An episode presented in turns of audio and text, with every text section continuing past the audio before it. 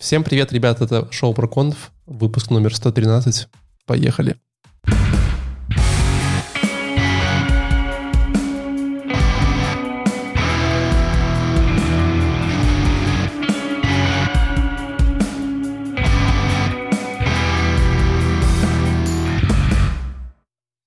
Если вы нас смотрите где-нибудь в онлайне, то вы могли заметить кардинальные изменения.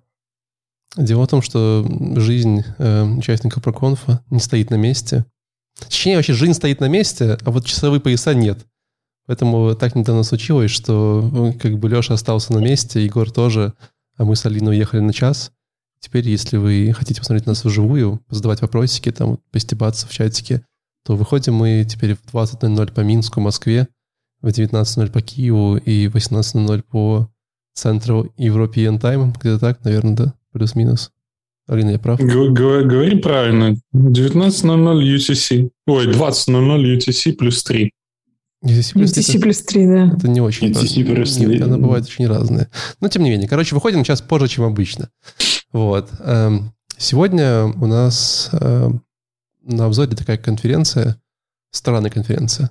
Она так называется. Странная УП-конференция. Странная УП-конференция 2021. Но очень свежая. Вот буквально вот октябрь 1-2 октября она проходила в славном городе Сент-Луисе и, и была офлайновой. Что заметить. Ну и, и это, кстати, Не то, что всегда. она свежая. Почему офлайновой? Прям офлайновой. Ну, что... Прям люди выходили. Не, не, кто-то в, в телефоне был по-прежнему, ну, кто-то в телевизоре. Кто-то зассал. Но вообще была офлайновой. Mm-hmm. Все выходили на трибуне и прям как старые добрые говорили, люди смеялись, кидали помидоры, туху, яйца, вот это все. А да, у меня тоже один... Э, слушай, это я что-то вот я как-то пропустила, что он офлайновый и был в этом году. Я почему-то думала, что это было в 2019-м. Куда-то не туда смотрела. Не, мы такое, такое, такое старое мы не, тут не обсуждаем. Но да. ну, реально было похоже, что оно записано, и записано там давным-давно. ну, серьезно, по, по моим докладам оказалось, года. что я это слышал 100-500 миллионов раз где-то. Повторяю доклады, ну. думаешь? Просто перезаливают. Слушай, ну то что, это, то, что это свежак, это не отменяет того, что это отстой. Ладно, мы об этом еще поговорим. Вот. А, если вы, нам, а если вы к нам зашли случайно первый раз, то э, мы такой подкаст-шоу э, вечернего выходного дня, и дня, когда вы нас слушаете, где э, мы делаем обзоры различных конференций и рассказываем по самое интересное, что мы там наслушали, насмотрели. Вот. А вы узнаете что-нибудь новое, и это все совершенно э, бесплатно. Ну, кроме там донатов на чай, те, которые у нас уже полгода не работают или год. Вот. Э, меня зовут Валентин, с нами сегодня прям как э, прям постоянные наши все ведущие. Э, Золотой состав, как уже нам пишут состав. в чате. Да, это, это Алексей. Алексей. Да, всем привет, ребят. Ну, как вы могли... точно золотой, аж в короне прям. Как вы могли заметить, если вы смотрите видео-версию, то на улице наступила зима, потому что Леша перебрался с балкона в комнату. Не, я, меня, меня чуть из-за того, что у вас вот, этот, вот эта вся штука с тайм-зонами, то мне приходится теперь чуть раньше курить здесь. Да и день сегодня был тяжелый, что я решил, что к вам уже приду на куриной. Я понял, согласен, согласились. Для этого Леше пришлось аж квартиру поменять, я да, так да. понимаю, да? Сейчас другой, другой декор на фоне. У меня есть квартира. Также к нами, с нами Слушай, а зачем Алина. тебе шалаш на фоне? Подожди, мы спросим. Давай, давай договорим, кто тут пришел. Давай. А то не все же знают. Вот у нас сегодня Алина, вы тоже давно не видели. Привет, это я. Да, и к нам вернулся Егор. Э, откуда ты сейчас вернулся? Э, я к вам из Узбекистана залетел. Э, ну, из студии, она точно такая же, как в Минске, только в Узбекистане. Поэтому я залетел из Узбекистана. Вот. На самом деле, это, ну, виртуаль... это виртуальный бэкграунд, чтобы просто вы не, не, не, не ошибались, но... Да. Э, что, что, чтобы случайно вам не захотелось тоже в Узбекистан, потому что я там пожил какой-то там две недели. И, мягко говоря, разочаровался в IT. Перестал в белорусском IT, да? Вообще в белорусском IT. спасти э, овец теперь или в каком смысле ты разочаровался? Готовить, варить лагман? Эм, там, там вообще интернет почти нигде не ловит. Э, было просто у меня... Мне, наверное, две недели было без интернета. Ну, в, город, в городах где-то кое-как, кое-где кое-что работает. Там даже где-то ЕПАМ есть. Так что, Леша, ты можешь релокейтиться. Спасибо. Да, но люди туда не ходят почему-то. Я не знаю почему. В города? Да, и знаете, знаете, люди э, заполняют, ну, там очень много окошек таких открыто по городам, э, которые называются грин-карта. Люди заполняют, платят деньги, чтобы кто-то им заполнил грин-карту, подался за них, и чтобы они когда-нибудь уехали. То есть это как, как лотерейные билетики покупать в Беларуси. Вот примерно то же самое с грин Слушай, так на самом деле у нас тоже такой сервис есть. Я вот до конца не понимаю, это для кого он. И причем, что он там и стоит, по-моему, нормально 20-30 долларов. Типа при, а, заполнить форму на их сайте на английском языке. Наверное, единственная сложность — это английский язык. И там всякие Да не, просто- есть ну, это это все просто, семейное Леша, положение. Это, это Просто развод, впадло. я думаю. Да просто впадло. Не, я типа. думаю, это развод. Это же такое раньше было очень популярно, потом как-то эти сервисы постепенно искоренили, но, возможно, не везде. Они все уехали просто в Узбекистан, они просто все там теперь. Теперь все уезжают в Америку. Так вот, так вот, кто, значит, выигрывает в этой лотерее. А то я, блин, все заполняю, заполняю. А смысл какой, если там весь Узбекистан? Да, вы в выигрывают первую те, кто заполняет для Узбекистана. Вот они и выигрывают. Ладно, пока у нас тут минутка Узбекистана, угадайте, сколько там жителей живет. 7 миллионов 357 тысяч 24. Первая попытка. Давайте, вторая. А, Алина. Да это ж Во всем. Узбекистане или в Просто столице? Два миллиона. Просто Два 8. миллиона. Хорошо. А, Алина еще? Еще? Ну, я скажу э, полтора. Окей. а, бам- барабанная дробь, там живет 30 миллионов человек, между прочим. 30 миллионов. Так вот. Я, я был ближе всех, смотрите. Большая Ничего себе. Ближе Да, всех 7 миллионов. Почти назвал, почти назвал ту цифру. Да, и...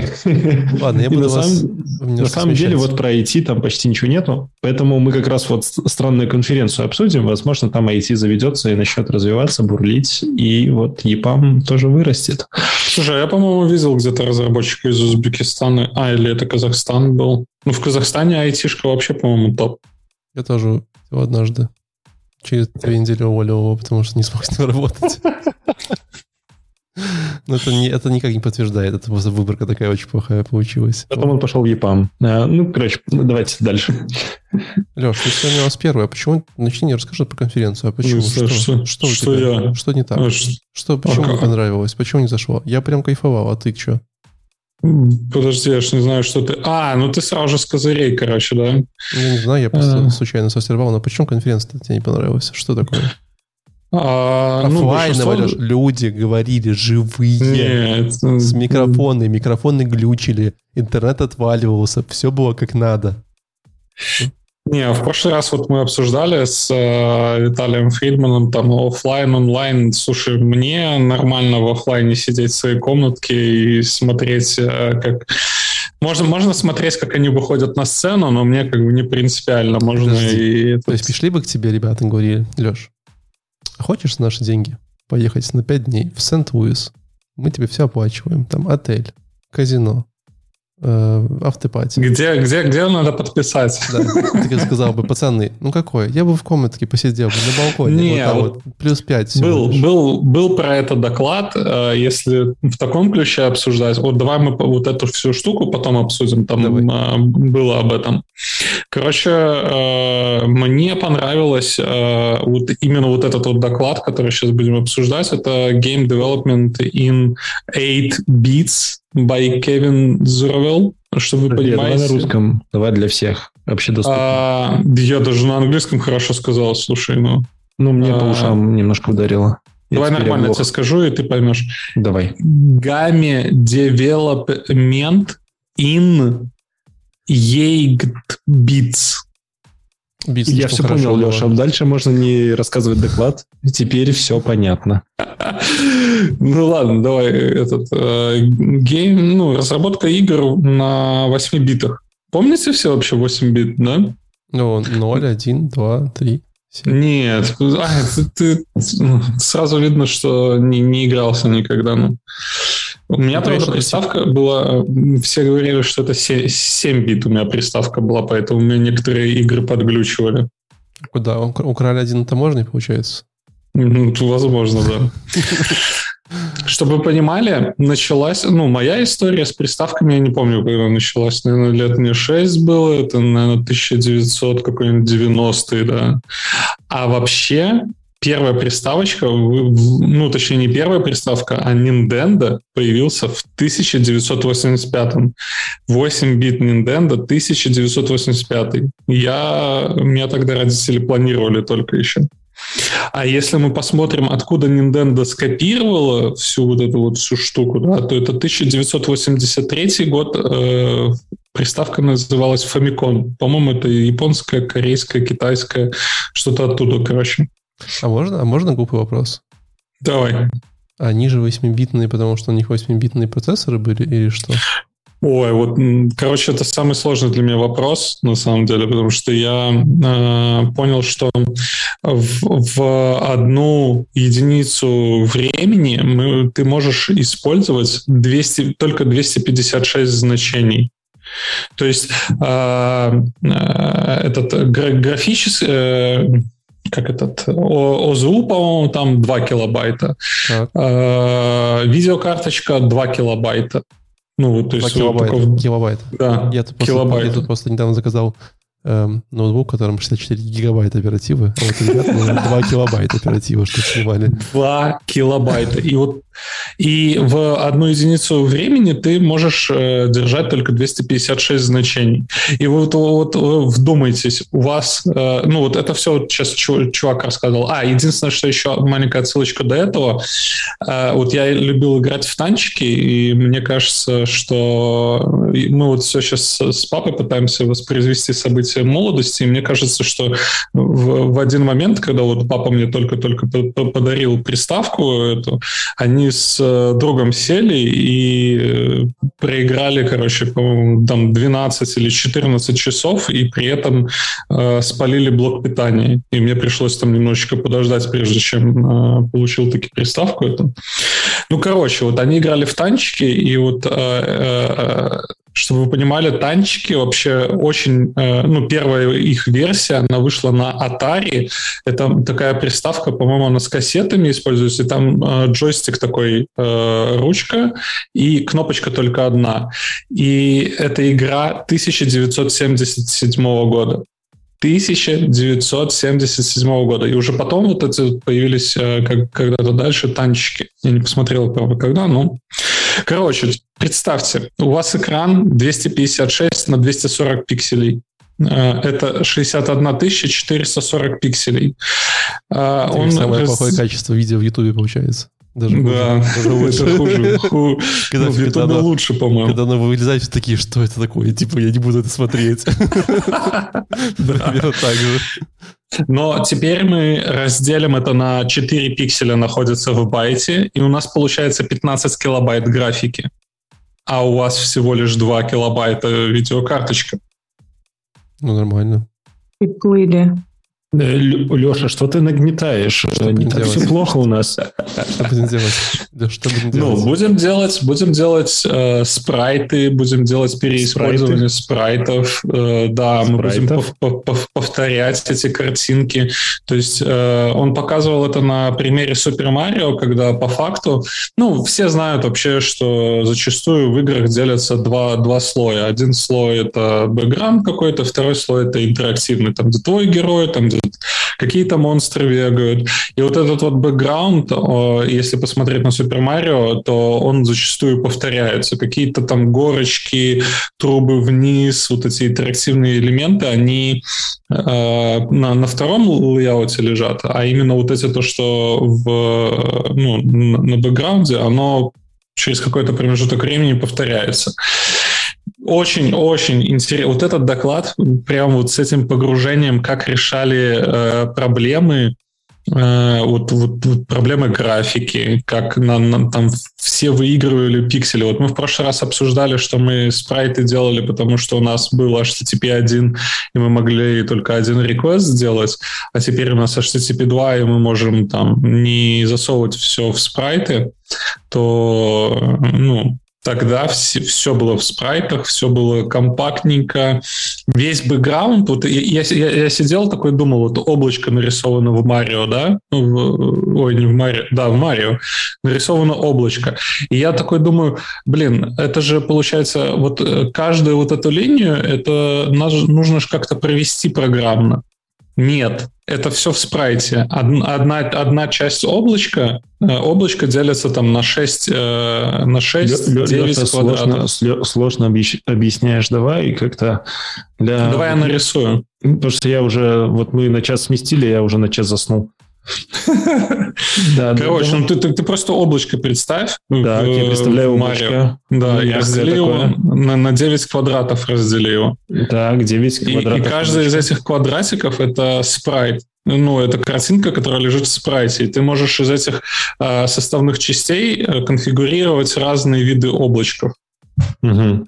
Ну, вот в данном, в, данном, в данном случае это 9 квадратов у тебя. 81 можешь, облачко, да? Можешь сделать 6, 6 квадратов облачка. Короче, ладно. А, одна из прикольных задач, которые э, решали на приставках, это рандомные числа. Валентин, что такое вообще рандомные числа в, на, в наше время?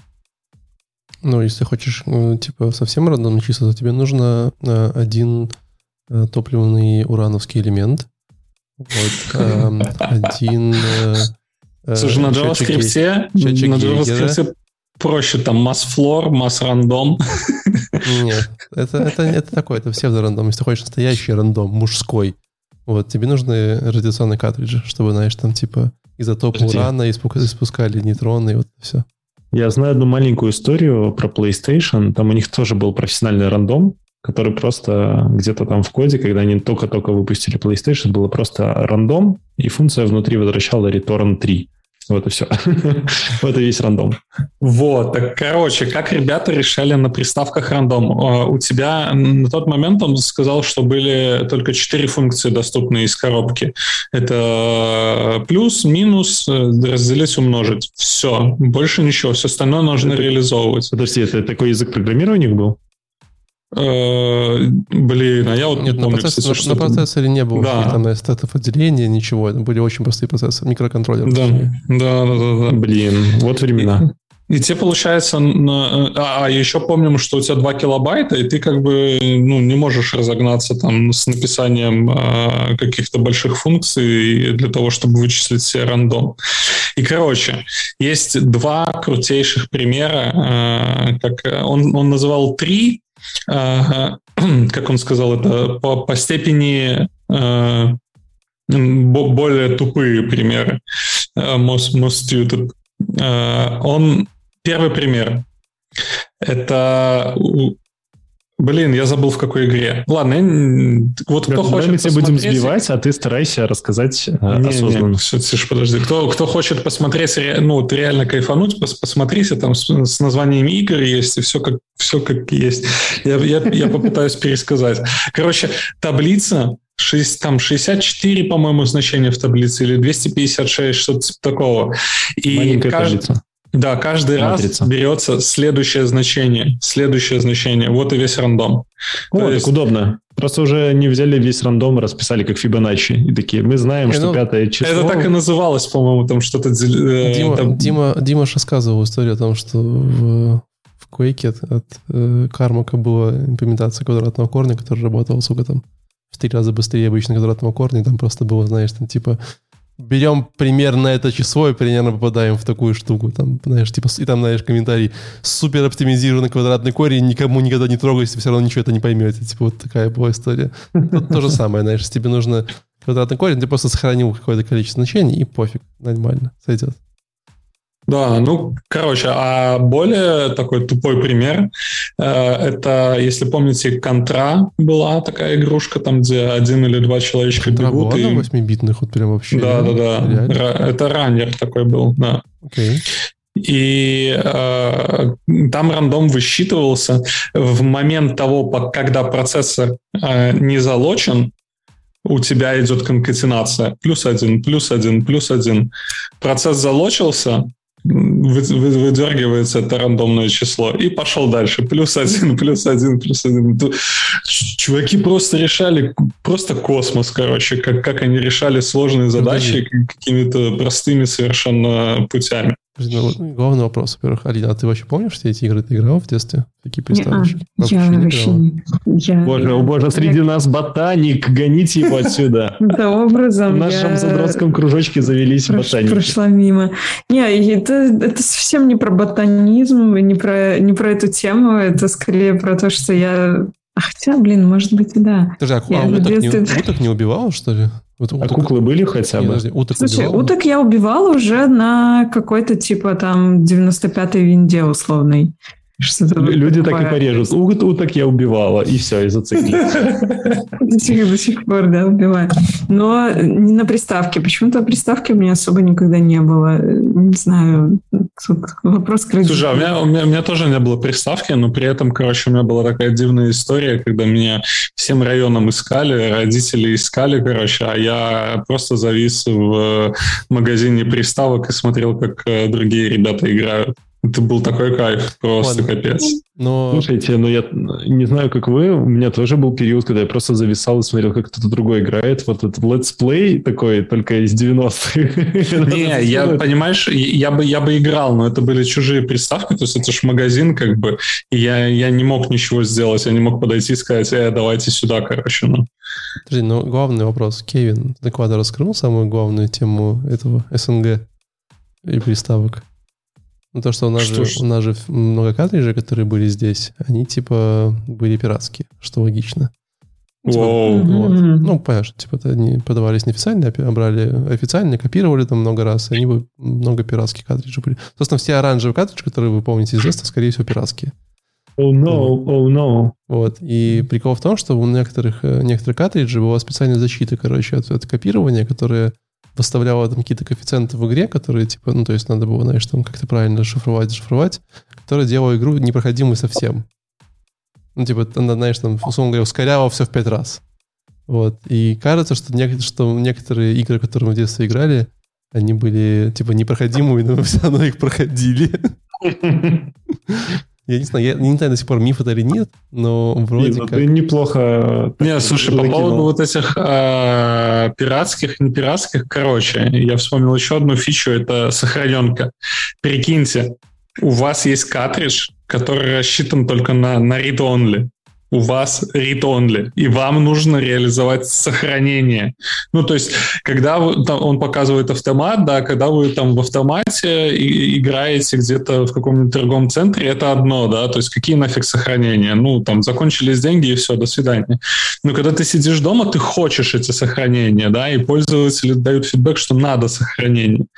Но у тебя картридж read-only, и все, как бы, да.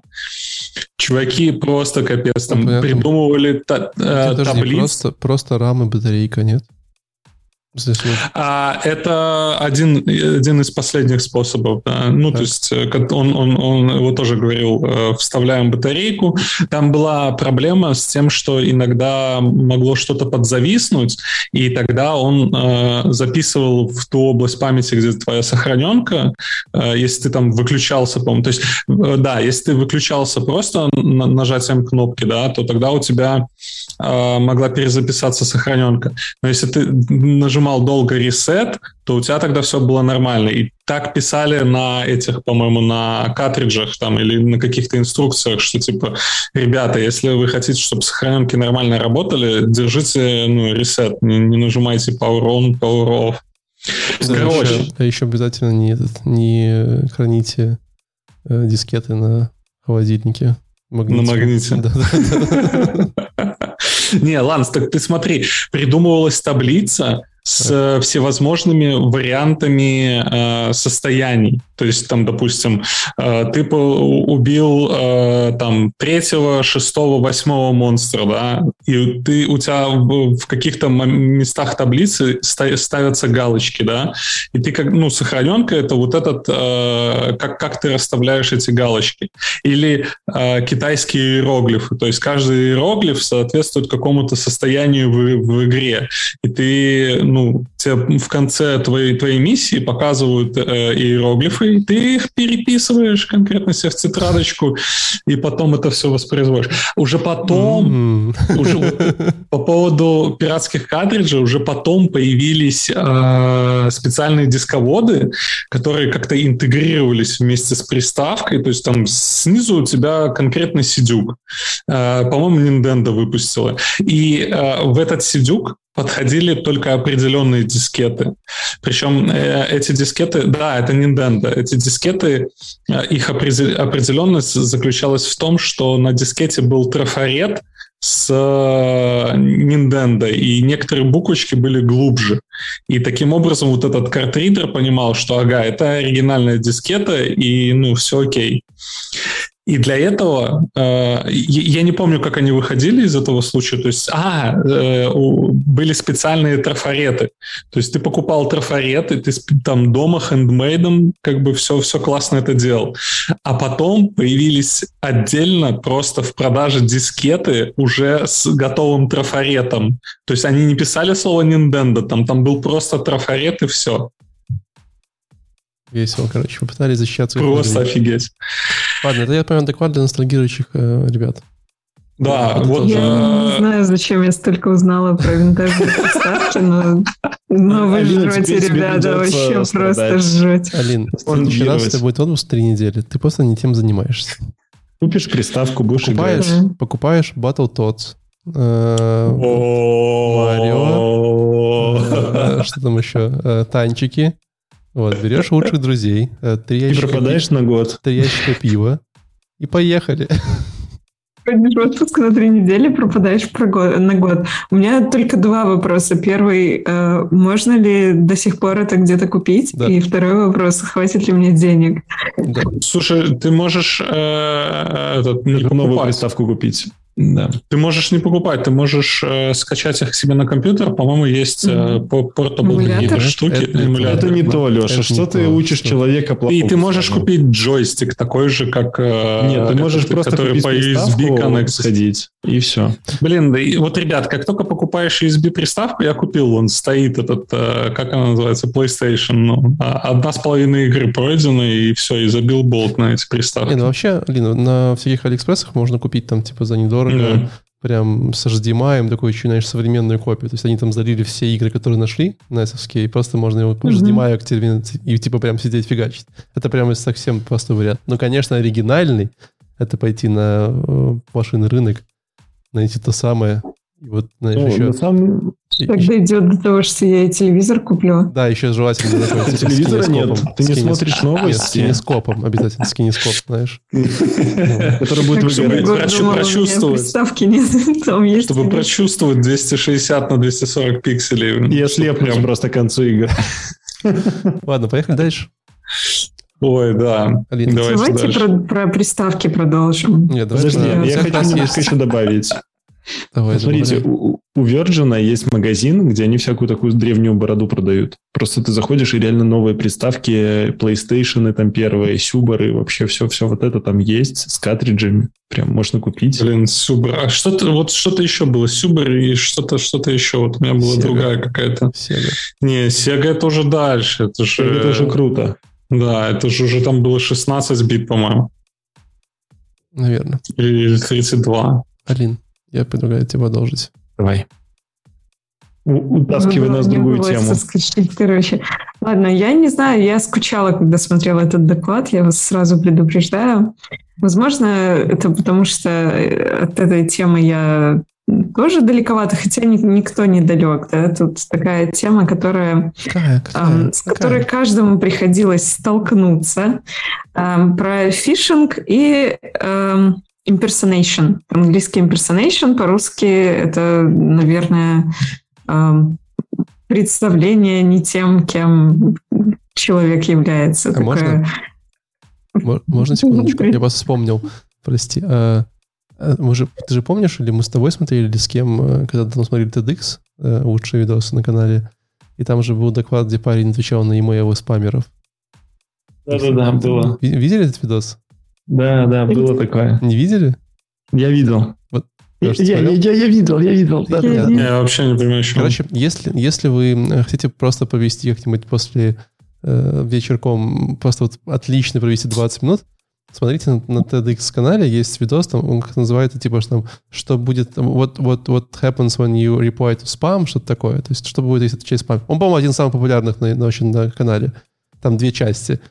Это прям гениальные видео, видео. Ну, просто вот, знаешь, прям очень хорошо. Э, это моя рекомендация. Извини, что перебил, продолжаем. Без проблем. да, так вот, impersonation — это выдавание себя за другую персону, когда кто-то прикидывается не тем, кем он на самом деле является. И э, докладчица Кариса МакКелви рассказывала о том, как это все, весь этот ужас предотвратить, как с этим бороться. И, э, в принципе, возможно, сама по себе тема, конечно, интересная. Вообще, вот уникальность всей этой конференции состоит в том, что э, ты читаешь каждый, каждое название каждого доклада, и хочется просто посмотреть, наверное, если не каждый первый, то каждый второй точно. Они все дико увлекательные.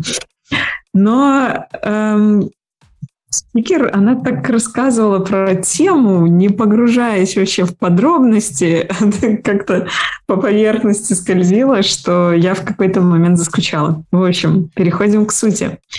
Эм, она сначала описывает проблему. Проблема заключается в том, что примерно 75% организаций страдает э, от так называемых э, атак социальных инженеров. Есть ли среди нас социальные инженеры, Егор? Если, я уговор... Если я уговорил жену жениться на мне, это считается социальным инженерингом? Да. Ну, да, конечно. Тогда получается. Слушай, я... каждый из нас в душе сталкер немножечко. Окей. Ну вот, видимо, мы с Лешей получается. То есть у тебя доклад, про социальных инженеров? Ну я да. Пока просто про, тему не про услышал. То, как им, про то, как им противостоять. Ты не услышал тему? Я, я услышал на английском, но я, я немножко назад. запутался. Видишь, Лё, просто Егора солнечные очки мешают слушать подкаст. Да, да, я просто загорал вот тут, пока вот мы тут доклад рассказывали. Угу. Yeah. Так, а, так вот. Доклады про что? Про что? Ну, русскими словами.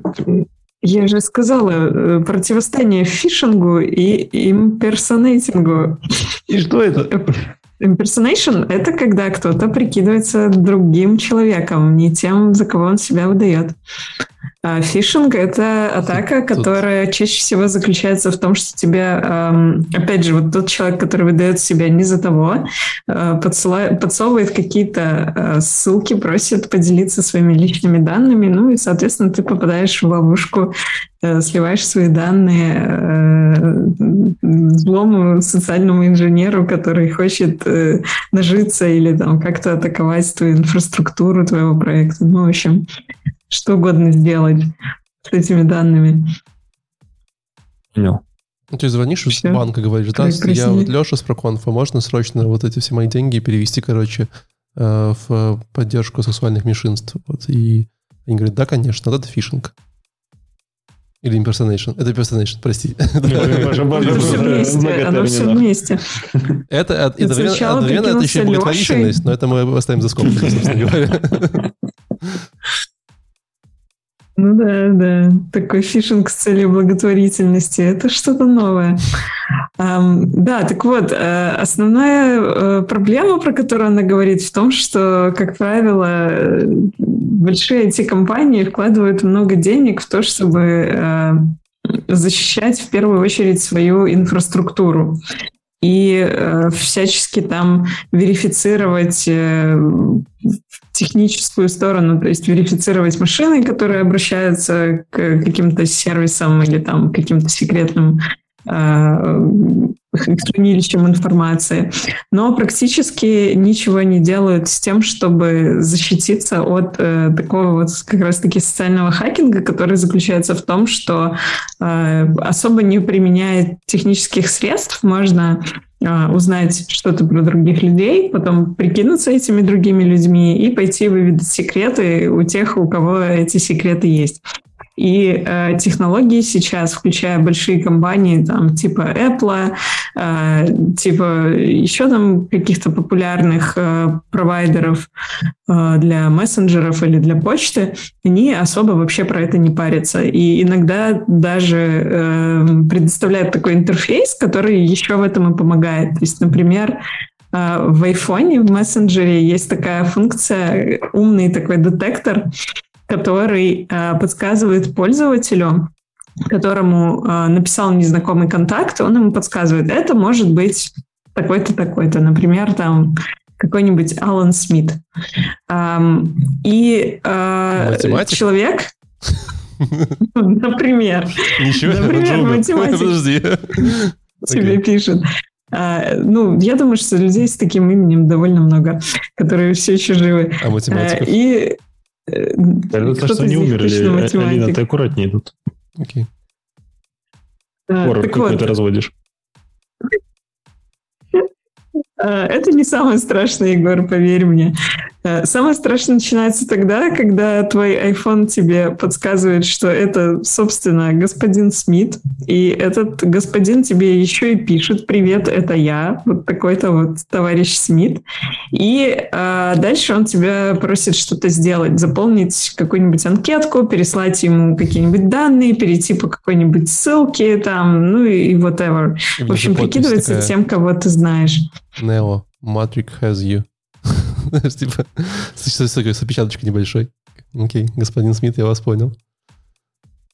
Вот. Э, и дальше э, спикер рассказывает о том, что, конечно же, все надо делать наоборот. Перестать защищать свою инфраструктуру и начать бороться с вот тем самым маппингом, когда э, атакующий пытается найти самого уязвимого человека или пытается найти информацию о том, кем он хочет прикинуться, потом, собственно, э, маскируется, потом, собственно, с кем-то связывается и уже дальше там начинает атаковать инфраструктуру. В общем, надо поменять все вообще в обратную сторону, все защиты, начинать вот с того, чтобы защищаться от э, таких социальных инженеров и э, перестать хранить информацию о людях в каких-либо доступных местах, так называемых. Она называет это namespaces, то есть, в принципе, отказаться от того, чтобы создавать э, namespaces, пространства, в которых хранятся имена с какими-то атрибутами, с какими-то описаниями. Их на самом деле куча, они есть везде. Вот у нас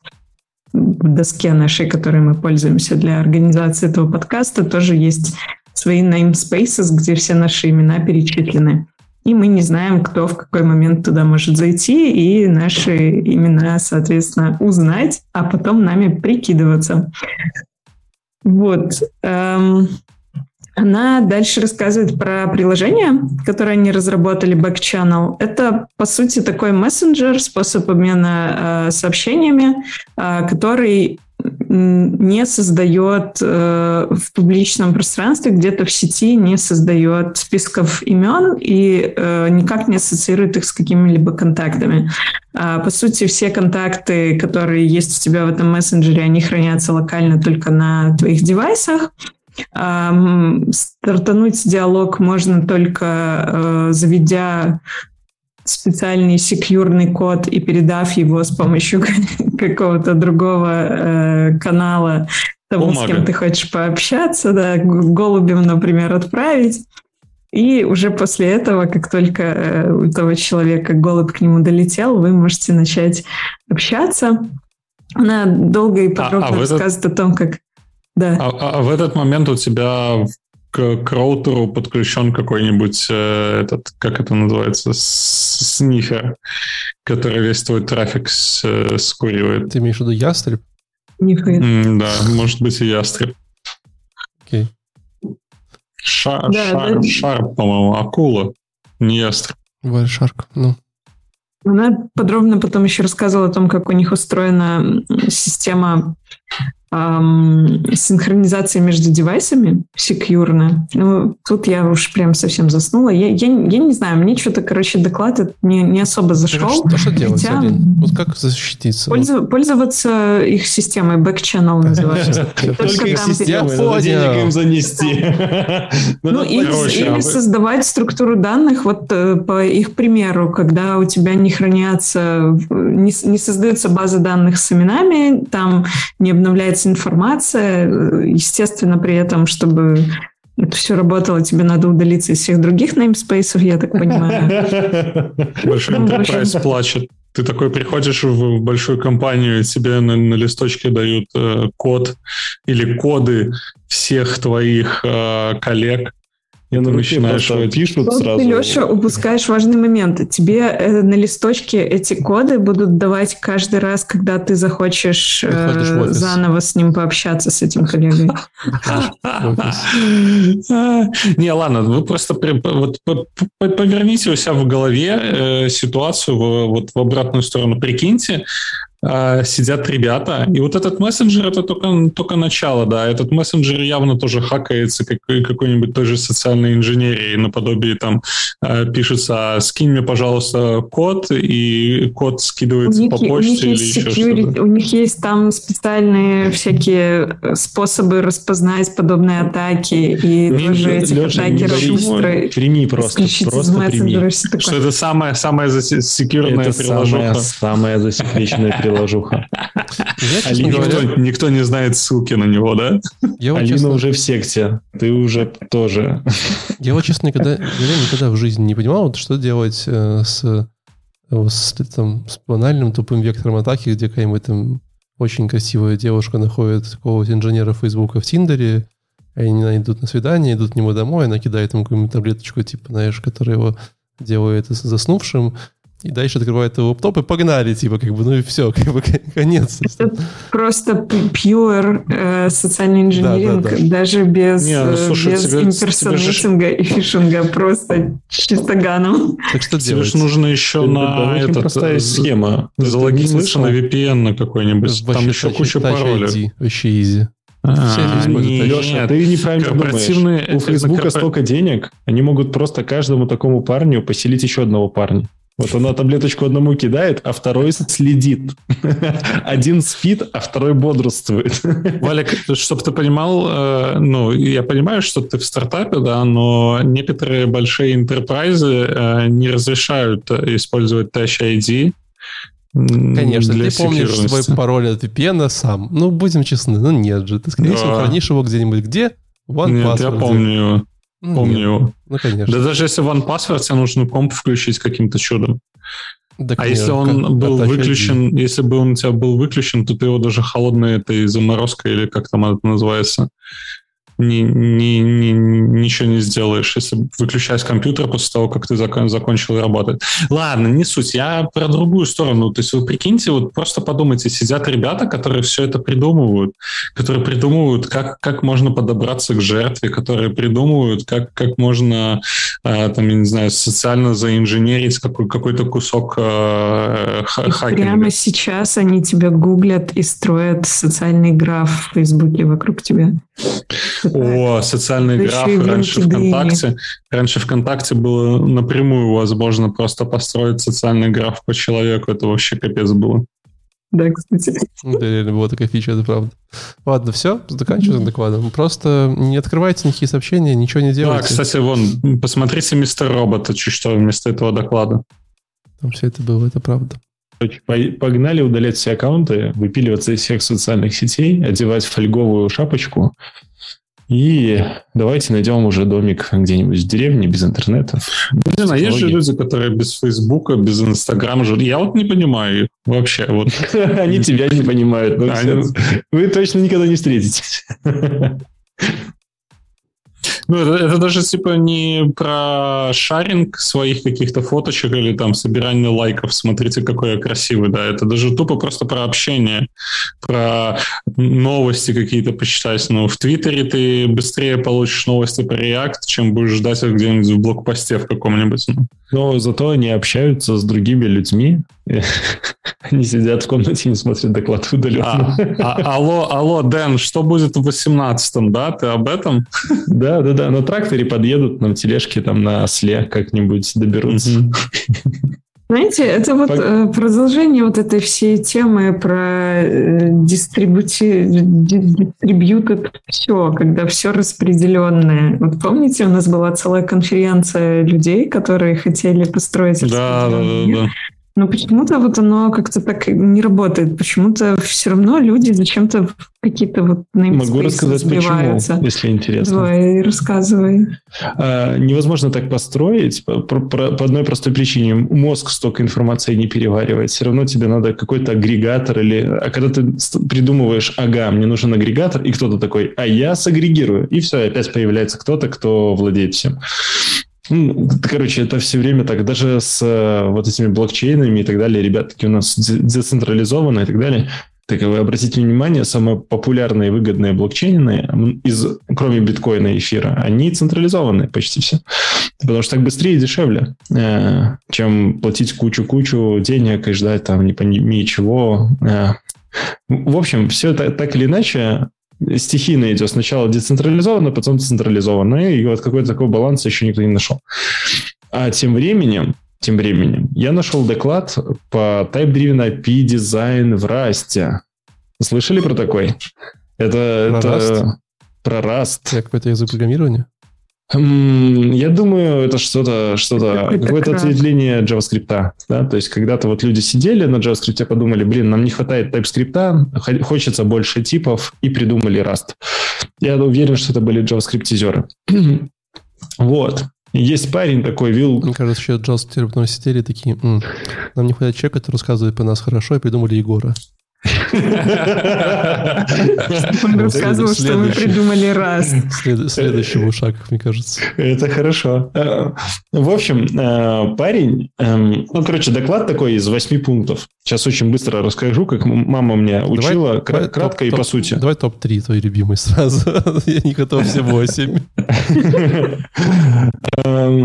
Короче, э, общая такая мысль, объединяющая все, то, что мы сегодня приложение пишем не как программисты, там, типа, программируем. Вот как я вот в программирование пришел, мы там что-то программировали, какую-то программу. Очень долго, очень упорно прям такие программировали. Все серьезно сидели и все серьезно программировали. А на сегодняшний день мы все делаем какие-то опишки. Да, то есть у нас есть какая-то кусок говна из интернета, который мы скачали из какого-нибудь пакет-менеджера. И мы такие, ага, какой у него API? Мы что первое ищем? Как, как, как с ним взаимодействовать? Как бы в него там какие-то данные вкинуть, чтобы он сделал то, что мы хотим. Вот. И это не важно, это там какая-то программа, язык, технология, сервис, э, робот-пылесос. Да не важно. Вот нам главное, чтобы мы туда что-то кинули, понятное нам, и назад получили то, что мы хотим. Так вот, и он на основе этого выдвигает такую вот гипотезу. Ну, она, ну, по крайней мере, эта мысль меня очень так порадовала, э, что в Rust е все по-другому. И тут я такой, так-так-так, в Rust е все по-другому. Подождите, во всем мире вот так, а в Rust е как-то по-другому. Интересно, да? Да? Э, в Rust е есть э, такая штука, как trait.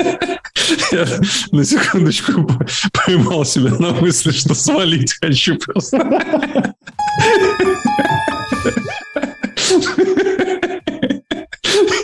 Ты такой, интересно, я такой, пойти бы покушать. О, блин, Лешка, обидно, обидно.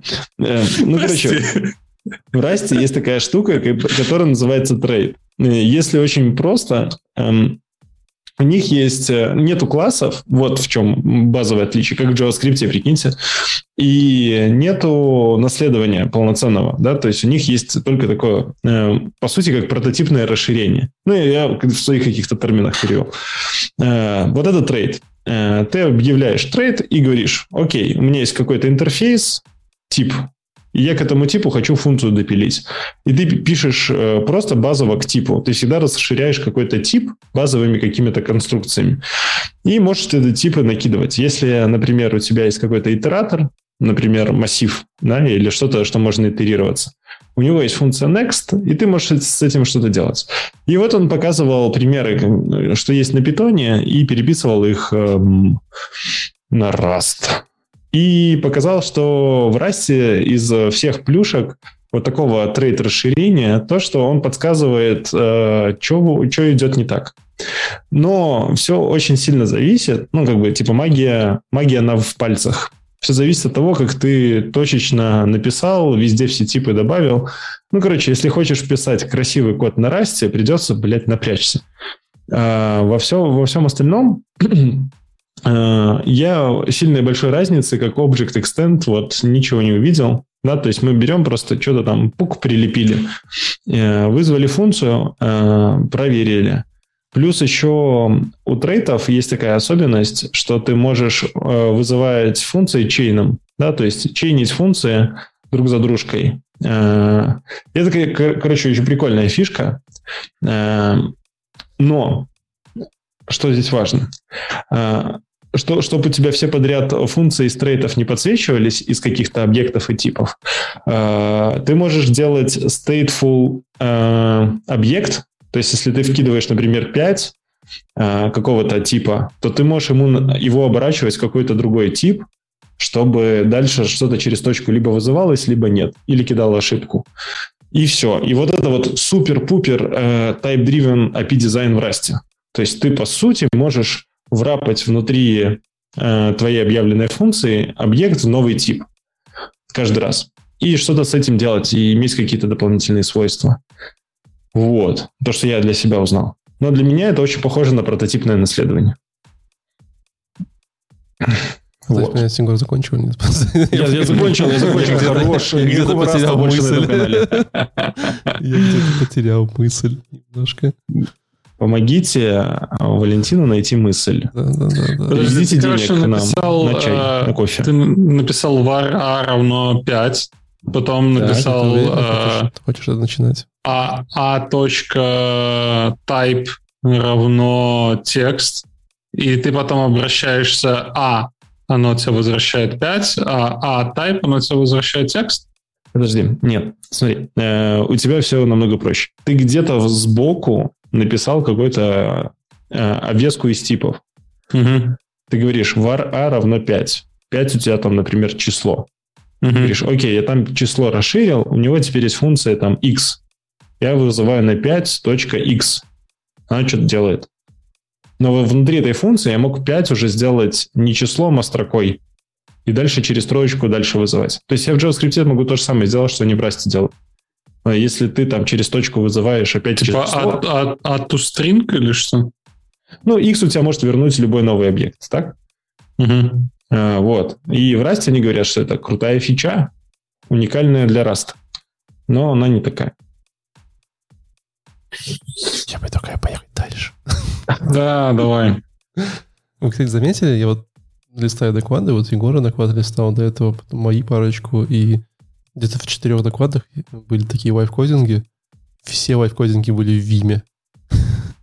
Вы не замечали? Кстати, да, да. Я, я, я в какой-то момент заметил, что мне показалось, что здесь не просто какая-то конференция Strong, там что-то Loop или Strange Loop, а ребята собрались на таких достаточно нативных технологиях что-то там делать, обсуждать, рассказывать про какие-то вещи, про которые мы уже на наших абстрактных языках уже давно привыкли, они не кажутся нам удивительными. А для них это вау-вау, открытие, ого-го.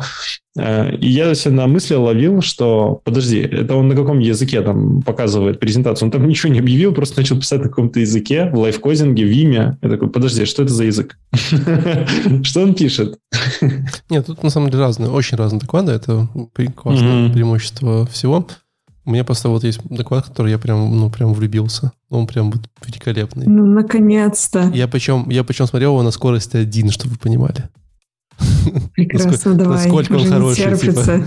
И вот, даже думал, чтобы больше наслаждаться, на 0.75 переключиться, но голос сильно ломался.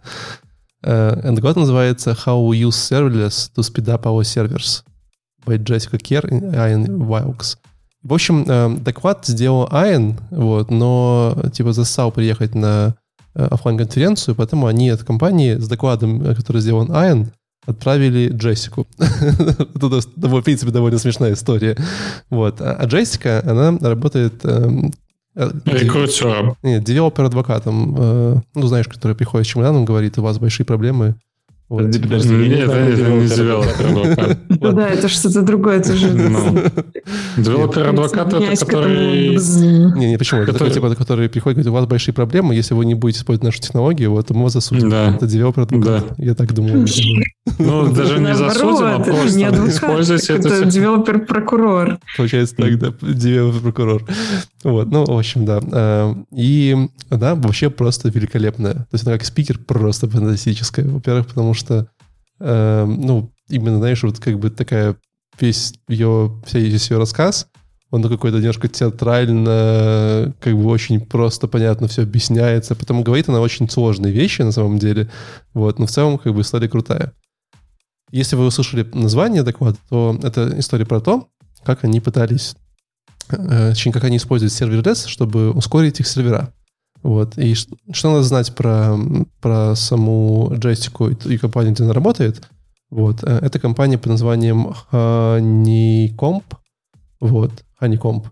И они предоставляют дан, э, сервис для аналитики данных, э, для вашей аналитики данных. Что звучит ужасно скучно. Ну, типа, блядь, сервис аналитики данных.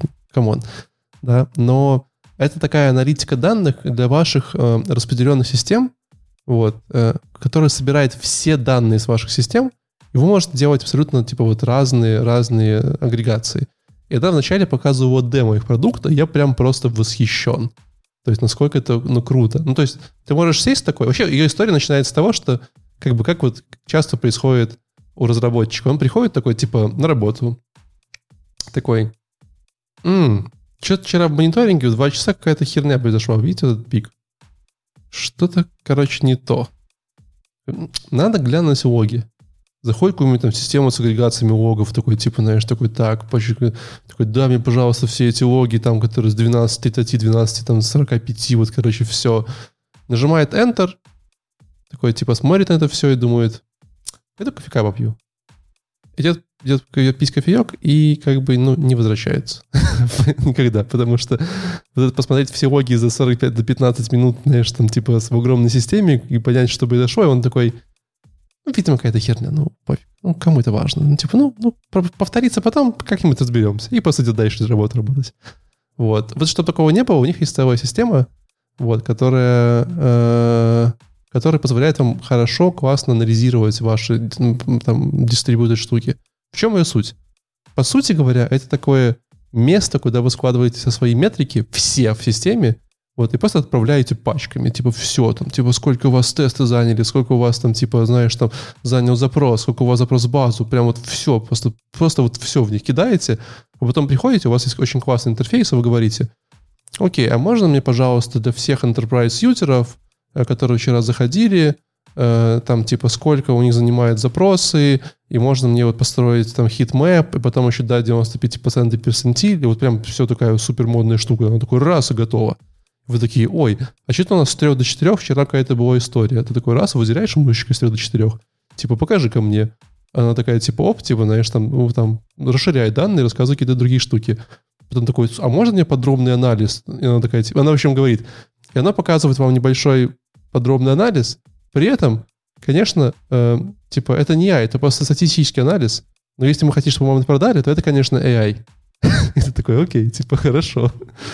Вот. В общем, и у них, как у некоторых... Э, ну, вообще, если вы когда-нибудь писали системы для анализа данных или работали с ними, у них есть такая, ну, небольшая боль. Вот, вот, вот давай вот, Алина, Алина, какая ты думаешь, вот боль разработчика систем для анализа данных? Они все время тебе не про то и, и не в тот момент э, нотификации шлют. Это скорее пользователь, да-да-да. Типа, ну пользователь, ладно, это как бы так далее. Парсинг. Элина убежала. Просто убежала от ответа. Угу. Ну, парсинг, парсинг, парсинг. Не, именно разработчика. Вот ты как разработчик... Так я же тебе говорю, парсинг. Не, ну все просто. Тебе присылают JSON, ты его складываешь. Ну, как бы ладно, парсинг, не парсинг. Давайте, пофантазируем. Просто в дверь позвонили. Э, да, я вернулась. Да, какая проблема вот разработчика? Вот он прям ненавидит это, прям думает, блин, ну, я, ну как, ну почему, ну зачем? Как, ко всем, ко всем этим сервисам подключиться надо. Э, мы же с вами уже не первый день в айтишке знаем, что это всегда Побольше. Согласен, это, это неплохо. Почти это неплохо. невозможно. Точно такая проблема есть, но есть как бы типа еще более понятная проблема. Она вот для, для существующих пользователей приходит пользователь, знаешь, там забегает такой, типа, дай мне там за недельку запросики, там, типа, о, CPU там классно, а потом такой, а херанку я за год? И такой, типа, давай. И такой, типа, «А, знаете, очень медленно, всего лишь, типа, ваша система отрабатывает до 4 минуты, типа, как бы, все данные за год. Я хотел, чтобы оно прям сразу. И ты сидишь, думаешь, да ё типа, братан, ну, типа, это год данных, там, все файлы надо читать, все. Вот. Э, и, к счастью, эти ребята, которые делали их систему Honey, Honeycomb, они, ребята, достаточно умные. И э, чтобы такого избежать, они сделали свою распределенную базу данных. Сами написали. Ну, типа, ну, как бы могут же, почему нет? Это такая распределенная колоночная база данных, где э, есть очень интересная текстура, да, где как бы там все эти запросики приходят. Э, я не буду там, под, подробно вдаваться в архитектуру базы данных, она очень классно их рассказывает. Вот. Но э, какая как бы в этой истории, какая это вообще в этой всей штуке история? То есть вы ну, там запустили свой классный продукт, у вас там распределенная база данных, вы такие, фига, фига, все круто, да? Там клиенты приходят, все радуются, там типа просто там овации, стоящие аплодисменты. Потом к вам приходит enterprise клиент такой, типа, о, мы тут, короче, парочку есть, типа, проекты подключите. Вы такие, ну давай. Ну, типа, у нас вот есть, знаешь, там, типа, тариф, там, типа, как бы гигабайт данных там мы храним у тебя, там, знаешь, типа, там, 5 гигабайт. Он такой, не-не, давайте, можно с двух терабайт начнем? Мне вот 2 терабайта хранить данных нужно. Вы такие... «Э, не, ну вы понимаете, гигабайт много. Не-не, может мне терабайт? Я вот, ну, хочу терабайт, чтобы вы прям анализировали. И вы такие, типа, нам как-то надо, наверное, немножко расширяться. вот. Эм, и... Э, и как бы и у него вообще вот вся ее история, вся концепция ее эм, как бы вот этого расширения, да, про, про перформанс, она крутится вокруг очень, очень понятной и интересной модели. Она говорит, что вот наша любая аналитическая система, она должна отдавать ваши данные в любом скейле вот за время, пока человек будет, типа, ну, кофе так вот сербанет. Да, вот если вот время где-то вот примерно равно сербанию кофе, значит, ваша система как бы нормальная. Если вам нужно пойти человеку, знаешь, типа пожарить, короче, зерна, перемолоть и сделать кофе, пока он дает ваш запрос, то ваша система говно, и как бы никто и пользоваться не будет. Что логично. Вот, поэтому они придумывали какие-то системы, как чтобы э, классно, э, классно как бы вот это успевать в, в, в эти вот таймайны. Э, и неожиданно, неожиданно они обнаружили как бы для себя очень интересную штуку, что они могут взять и использовать. Что, Егор? Вспоми... Вспоминаем, да, лямбда функции. Такие, ю, ну, типа, он говорит, мы посмотрели наш трафик и видим, что вот, знаешь, там, типа, наш трафик, он такой очень, э, как бы, пикообразный. Иногда там типа ничего ночью, а потом приходят какие-то аналитики, там настрочили данных, там типа, знаешь, 150 тысяч запросов, потом такие, типа раз, и, и, и все, и, знаешь, никто не больше нас не использует. И мы такие, нам нужны лямбды. Лямбда — это жизнь. Вот, как бы. И они переписали все свое, все приложение, которое э, у них было на обычных серверах, на лямбды. Вот. Э, и тут начинается очень смешная, классная история. Вот. Давай. Во-первых, вот когда он говорит про лямбды, когда Amazon говорит про лямбды, он же говорит, братаны, лямбды, это прям типа вот сразу там типа раз запустил, заплатил, попользовал, выкинул, типа все там вход ревоу, там знаешь, все классно, погнали. Вот. Но Amazon не говорит, что на самом деле у лямбдов есть лимиты. Вот. Если как бы вот, знаешь, ваши пользователи начинают вас активно использовать, то в какой-то момент времени вы в лямбдах, ну, не можете запускать больше лямбдов, чем, допустим, 3000 одновременно. И Amazon говорит, когда ты запускаешь новый лямбд, он говорит, знаешь, 429, э, короче, ну, пока ты воткнулся лимит, подожди. И вам нужно ждать целую минуту, пока Amazon подумает, что у вас как бы все хорошо, и увеличит ваш лимит на 500. Потом еще на 500, потом еще на 500. Так вот может дойти до какого-то верхнего лимита, где будет самый вот верхний лимит количества ваших лямбд.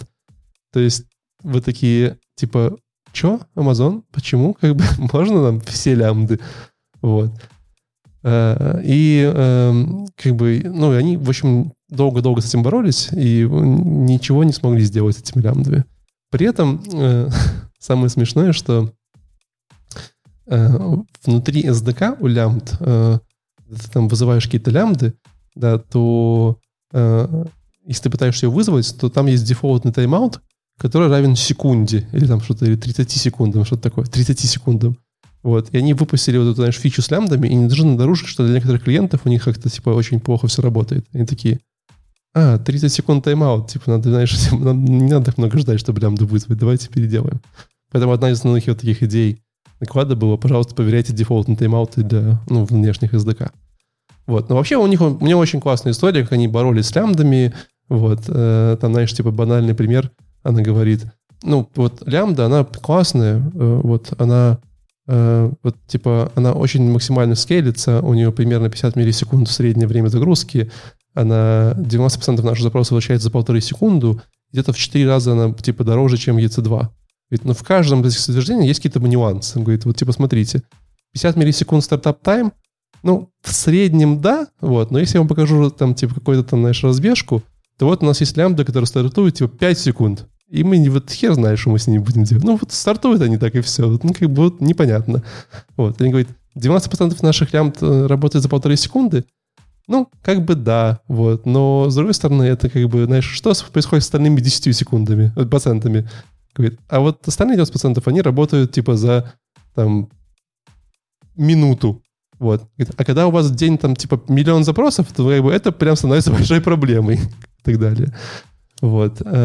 И так далее. В общем, э, одна из самых полезных, там в конце смешных историй, которые он рассказывал про лямбды, вот, это то, что когда вы начинаете э, использовать лямбды, они же такие, типа, вы там взял, повязал и, типа, выкинул, остановил, никто не пользует. Да? Ну, что, как бы, так они тебе продают. Вот, вот как Лешу, ведь мы попользовали, да, но подклада остановили, и он уже засыпает немножко. Вот. Говорит, но никто не говорит вам про то, что когда вы пользуетесь лямбда, они дороже, и, и вот и, и приходит какой-нибудь клиент такой, типа, М, а давай-ка я сделаю какой-нибудь бота, который вот будет загружать мой, э, типа, дашборд в, в, этом, в этом сервисе через какой-нибудь, знаешь, там, типа, браузер, и раз в минуту грузить там данные за 60, там, до последние три месяца, чтобы какие-то там отчеты себе делать. Вот. И когда вот ваш клиент так делает, вот, то это стоит вам как компании примерно 200 долларов в день. Поэтому, как бы, ну и вот такие в конце месяца, знаешь, взяли с клиента типа 50 долларов, э, заплатили за лямды типа 6 тысяч, и сидите такие счастливые. Отлично поработали. Поэтому э, с лямбдами... Это типичная история для стартапов, так, так эффективно работать. Поэтому обязательно, когда вы используете лямды, как-то надо делать какие-то мониторы, того, чтобы ну, мониторить косты, знаешь, типа, чтобы что-то как-то идет не так. Ну, если честно, с Амазоном тут тяжело. Он там рандомно может выстрелить тебе счет такой, типа, бум, какой-то пик, просто прилетит какая-то непонятная сумма. Да-да. Вот, Я помню, у Валика целый доклад про это был. Давно было, еще лет, наверное. Да, да, я помню, как он там Пять назад, на Трампа нейронками прогонял. Какого Трампа? Тогда про Трампа никто не знал еще даже когда у Валика этот доклад был. Ну, были разные истории. Вот. А, а вторая очень смешная штука, это вот как раз про их систему, да, как бы, ну, они же вот именно про observability, то есть про то, как вот ваша система работает, э, э, вот может что угодно в ней померить, и они, естественно, для своей системы используют свою систему, как бы, ну, как все уважающиеся стартапы. И они говорят, смотрите, вот мы вот запускали лямбды, вот, и вот Amazon вот просто вчера пришел, говорит, ребята, новые лямбды на AMD типа на 20% быстрее и на 20% дешевле, что в итоге там на 35% типа должно быть круче. И мы такие, о, 35% разницы, берем, берем, берем. Говорит. И мы прям, знаешь, сразу такие фичи флаг, выкатываемся там, знаешь, типа смотрим, как что. Вот. И оказывается, что э, в среднем лямбды 50% посетили Э, на AMD работает на 20% медленнее, вот, а, а в пиках в два раза медленнее. Вот, что, в принципе, если ты платишь на 20% дешевле и работаешь на 20% медленнее, одно как бы то же самое стоит. И мы такие, ну, блин, расстроились и откатили все обратно. Поэтому ну, обязательно проверяйте свои данные, это очень важно. Вот. Ну, когда так настроено по-взрослому.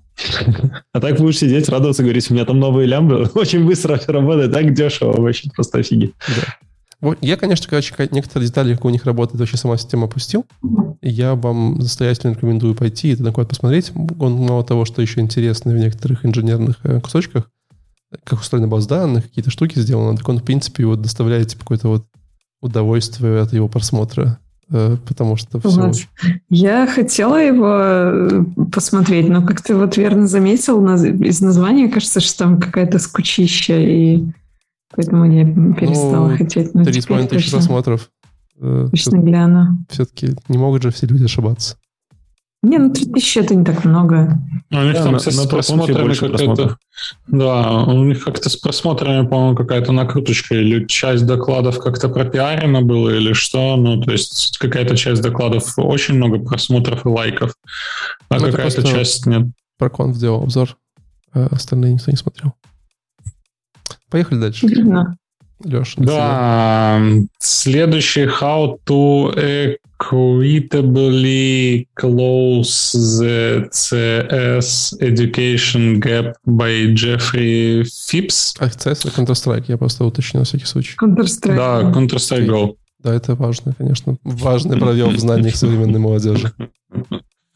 Слушайте, ну на самом деле э, реально факт, э, что очень многие школьники выпускаются и не знают, э, что есть такая штука, как компьютер сайенс, и что именно там можно делать. И, кстати, зачастую это даже не только программирование, а там еще куча... Здесь, здесь, здесь дело идет только про компьютер сайенс, а также вокруг еще IT построена целая инфраструктура, которая тоже очень интересна зачастую зачастую бывает. А, ребята взяли, есть э, программа, судя по всему, от Microsoft, э, TLC, по-моему, называется, которая а, Слушайте, смахивает, знаете, как я вот все смотрел, и очень похоже на то, что в СНГ происходит с RS School, когда ребята придумывают программу, на эту программу находятся волонтеры, которые э, доносят эту программу. Э, сама программа под, подготавливается таким образом, чтобы волонтера было там нужно было потратить только пару часов на подготовку и пару часов на то, чтобы передать эти знания каким-то образом, да. Наверное, что еще обозначить эта проблема, еще раз хочется сакцентировать внимание на том, что докладчик начал именно с проблемы, какая, какая происходит, что очень э, маленькая грамотность в компьютер-сайенс. И, э, на мой взгляд, уже пора как бы почти везде Э, в университетах, в школах э, все больше и больше добавлять этого компьютер-сайенс, потому что э, у нас, у нас реально происходит гэп, то есть э, некоторые э, люди, это даже не касается выбора профессии, там, э, будешь ты, знаешь ли ты, кто такие разработчики и нужно ли тебе это.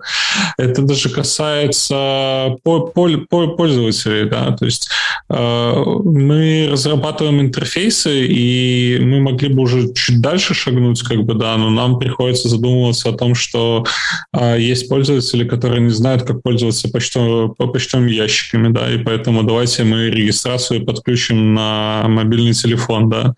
Или, ну, это просто оторванный пример из жизни, но вот мне чувствуется эта тема таким вот образом, что... Как вообще автор понял, что в Computer Science Education есть какой-то gap? Просто мне кажется, я могу заменить computer science на любую, типа вот, вот на любую э, да, знания, типа там биология, физика, химия, физкультура, а и то же самое будет. Не, а зачем тебе биология? Ну, то есть, типа, онлайн... Зачем тебе биология? А поясни, что такое компьютер-сайенс, Леша. Вот поясни, что такое computer science, ну, что ну, Лешу, нужен, ли, вот, э, нужен ли computer science человеку, который хочет, э, допустим, стартануть в IT и учит HTML и CSS? Вот э, про тема нашего... Слушай, на, на самом деле, а, с, с их точки зрения, это какие-то а, простые технологии. То есть а, начинается все с а, просто обычного introduction в компьютер сайенс через курсе, Python. красно-зеленые деревья. Это все Да, типа, да, вот это вот все объясняется через, э, насколько я понял, через Python. То есть э, вот именно in- introduction это.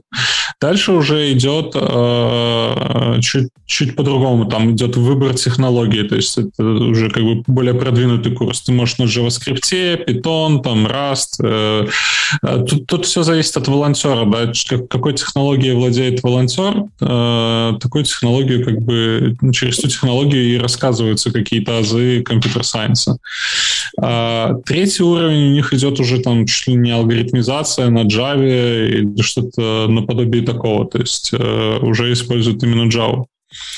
А, И да, я, когда я спросил тебя про биологию, э, типа, зачем биология, я просто, у меня, у меня в голове э, сидит именно то, что у нас э, гэп между просто обычные люди, которые используют технологии, и разработчики, которые вот разрабатывают, да. А здесь же, ну, действительно, с его точки зрения это преподносится как э, нехватка разработчиков.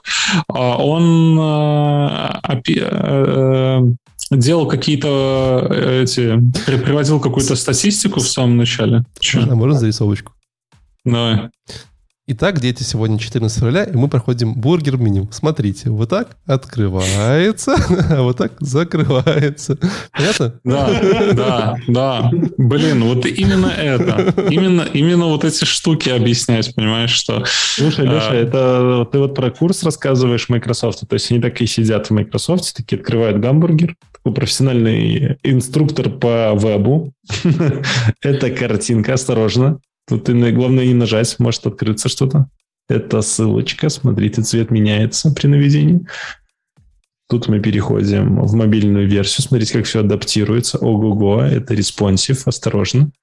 Осторожно, не зацепитесь, не останьтесь тут надолго, на 10 лет. Но это не от Microsoft. Microsoft пушит, э, понятно, computer science в более жестком э, виде, то есть это какие-то курсы, как будто бы курсы программирования для школьников, то есть для, для high school, для их high school. А, ну, а я, да, я тебе рассказываю именно вот про такую какую-то грамотность, чтобы повышать грамотность э, людей в э, технологии. Потому что, ну, а, опять же, этот э, парень приводил статистику, то, что Валя говор- говорит, что почему именно компьютер-сайенс, ну, там скорее статистика от того, что после того, как появились эти курсы, то увеличилось количество Суицидов. э, студен- студентов там и увеличилось количество заинтересованных в компьютер-сайенс. Ну, Я как-то Леша, мысли это, хотел. это но- так притянуто за уши. э, Знаешь, как вот э, в мире не хватает водителей автобуса. Вот Да, надо, надо да. сделать курс, все научатся водить, все автобусы будут полупустыми, мы как пассажиры будем радоваться, весь мир просто будет блаженный. Да. А если вы, вы хотите э, войти в IT, а, то посмотрите канал Егора. А, Там сразу вначале ходишь, а потом сразу тебе майбах выдают. А если, а вы серьезно, если вы серьезно хотите войти в IT, то посмотрите RS School. Для СНГ это, а, ну, если вы хотите бесплатно войти в IT, просто некоторым бесплатно очень плохо как бы воспринимается, что вам сейчас будут давать знания бесплатно, и как это так, я буду, буду бесплатно получать знания. Короче, вот бесплатная RS School, э, которые вам, А по-моему, если там хотите лучше, лучше в СНГ. войти через Расху войти, то напишите Лешек в личку. Он... А у- уже поздно, я уже в этом сезоне набрал э, студентов. Я пока О. поехать дальше, это у нас э, еще много докладов интересно. Или не Я предлагаю вообще заканчивать уже. Поддерживаю. Ну, ну, я, я еще два интересных посмотрел. Ну, можно? Давайте. давай- давайте бриф-обзор интересных докладов. Давай, Э, давай вот про JSON ты нам расскажешь что-то. Давай, я расскажу маленький доклад, э, который про две строчки кода. Короче, вот в этом докладе, э, который Асами, Торнер, Джессон, Intograph, Intelliance, Паула рассказывает, а я, кстати, вот давно не видел человека, которого надо было ускорять x2, и было все равно как будто x1. Вот. Очень медленно рассказывала, но общая идея такая графовые базы данных это круто и прикольно. Особенно, когда ты в них можешь транзакции версионные делать и использовать CSP, если вы знаете, что это такое, вот, внутри вместо движка. И на самом деле написать свою базу данных, вот мы тут уже несколько раз говорили, и они написали свою технологию, они написали свою базу данных, они такие молодцы, они так очень много работали и что-то там сделали. Вот. И там девушка тоже там пыталась, пыхтела, что-то там делала с какой-то графовая база данных, что-то типа Neo4j. И в какой-то момент ей друзья говорят, так напиши свою, что ты паришься. Она села, поковыряла пальцами, постучала по клавишам и написала. И потом рассказывала о том, с какими трудностями пришлось столкнуться при написании графовой базы данных. И вот этот весь доклад об этом. То есть практически вы можете понять, как все работает под коробкой. И очень красивая презентация, очень много слайдов. Ну, мне вообще вот кайфанул. И я сидел, пока слушал, размышлял, а где это можно использовать? Это такое рекомендационные сервисы, там, подсказки, связанные таблицы, Excel, что-нибудь, какие-то там автокомплиты. Вот, вот для всего такого графовые базы данных заходят, а также для анализа вашего вот этих больших файликов, то, что мы там говорили, 2 терабайта, там 10 триллионов терабайтов. Вот. Через графовую базу данных их можно быстро нормализировать и быстро по ним уже какие-то осознанные запросы делать. И вот она показывала, что это все в целом хорошо работает, и в in-memory может, и там и так далее, и так далее, и так далее. И вот она про свою базу данных тоже там рассказывала, как она работает, какие нюансы, какие улучшения она нашла. И, в общем, графовая база данных. Покупайте, пользуйтесь, устанавливайтесь, пропихните на работе, скажите, нужна, очень нужна. Вместо Postgres. Вот будем использовать. Егор, вот ну, это все. важный вопрос. Давай. А Я что, закончил. Что общего между графами и базами данных и графеном? Графаном, ты хотел сказать. Или графа... графен. Графен. Графан. Графен. Графен. Графен. Графан. Это, Графан это, это персонаж в Героях третьих, а это графен. Графен это такой типа карандашик который можно так тоненьким слоем размазывать. Только... Не, ребят, графана. Спорим? Спорим. Графан это другое, Леша. Типа... Потом он говорит, знаете, компьютер, компьютер, компьютер сайенс, Microsoft, приходите ко мне на курсы, я Леша, преподаю. Есть, есть сухой Уже набрал группу, смотрите, у меня есть корона. Есть сухой лед у кого-нибудь? Давайте строим спая. Ну, в общем, ничего общего. И графовая база данных — это ниша, которая вот лично у меня плохо исследована. И я вот задумался, что а что а нет? Почему бы не по поэкспериментировать дома на коленке, поделать что-нибудь? Да, Очень лучше, чем промиссинг. всякие бау баух ездить. Ау, ау. Да? Так? Да. Э, Слушайте, а правильно, сколько, сколько людей эту конференцию посещает? Мы вообще загуглили до того, как э, кто-то эту конференцию... Мы решили их сразу рекламировать. Много, Леш, много, там достаточно много. Валентин, давай, у тебя там классный доклад был. Да, у меня, кстати, а... прикольно. Это, кстати, доклад, который я, я слушал один доклад, который был неинтересный, и вначале спикер вышел, говорит, блин, вчера был такой классный день, вот эти два доклада прям супер. вот я просто тот доклад, который неинтересный, я даже не досмотрел, а посмотрел два других, как бы, что, в принципе, очень забавно и классно. В общем, Ричард э, с очень известной компанией Stripe, которая очень любит э, брать с вас деньги, рассказывал очень интересную историю. Еще доклад называется Artisanal Machine, Learn, Machine Generated API Libraries. Э, именно с этого доклада я узнал слово artisanal, что если перевести на русский, это э, на коленке, скажем так, да, как, как это называется, кустарный, кустарный э, API library на коленке, который сгенерировали.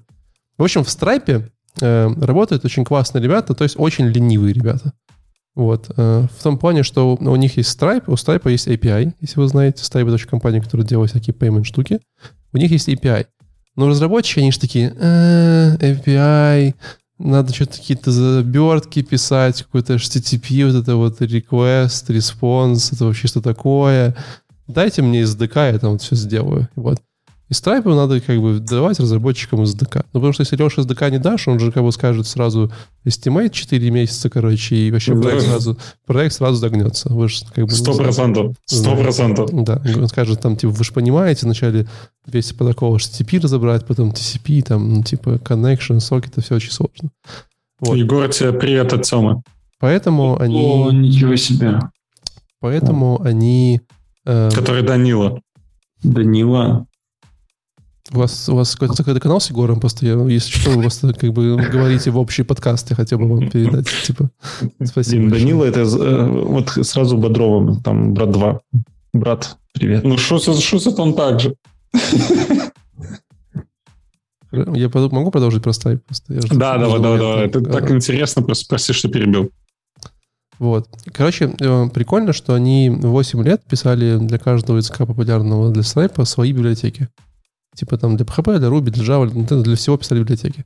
И их это в край задолбало. Ну, В смысле, представляете, что вы, вот вы делаете любое изменение в API, и вам нужно в восьми разных проектах сделать изменения, выкинуть change-логи, это вся история. Им это ну, прям надоело. Они такие, больше не можем.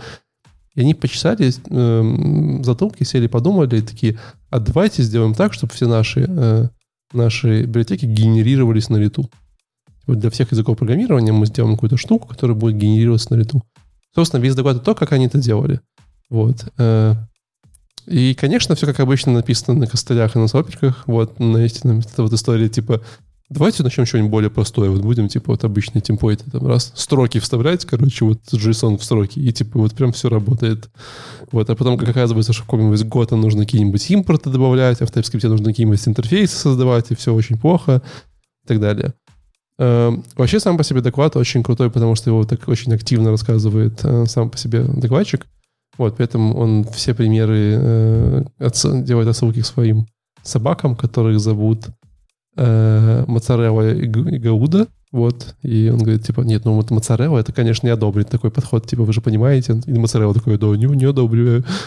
это всегда очень довольно смешно выглядит. Вот. Я, я вчера смотрел фильм «Голоса», там тоже парень разговаривал с собакой, с котом, потом начал рубить головы там подругам, ставить их в холодильник, разговаривал с головами. Они такие, да-да-да, я, я, не, я не против. Так что, возможно, возможно, это звоночек уже. Не, ну я, я вот как бы не знаю, но мне кажется, что с точки зрения вот какой-то инженерной проблемы доклад очень интересен. Ну, то есть вот, вот реально. Не то, чтобы мы бы... Вот мне кажется, возможно, у Алины в компании кто-нибудь такую проблему бы решал бы, наверное. Ну, Похоже. Возможно, я не знаю, я сейчас как раз пытаюсь понять э, use case и насколько это вообще, в принципе, Ну, если у вас применимо. какой-нибудь API SDK, то вот это, вот это вот прямо оно. Если вы какой-то SDK предоставляете для разработчиков, да, именно не Мгм. в каком-то одном языке программирования для многих платформ, то оно вот прям применимо. А это часто достаточно там, ну, как бы довольно популярная история. Все-таки SDK — это SDK. Вот. В общем, собрали они там нормальный велосипед в итоге. В итоге, э, если так все сократить, э, ребята в Stripe написали такой типа мини-компилятор, интерпретатор э, OpenAPI, который, он же Swagger, только OpenAPI, вот, в языки программирования. Вот. Поэтому чисто гипотетически, вот, вы сейчас можете взять их подделку, вот, взять ваш Swagger OpenAPI и раз таки сделать себе крутую штуку. Классно. Вот, не знаю зачем, но прикольно.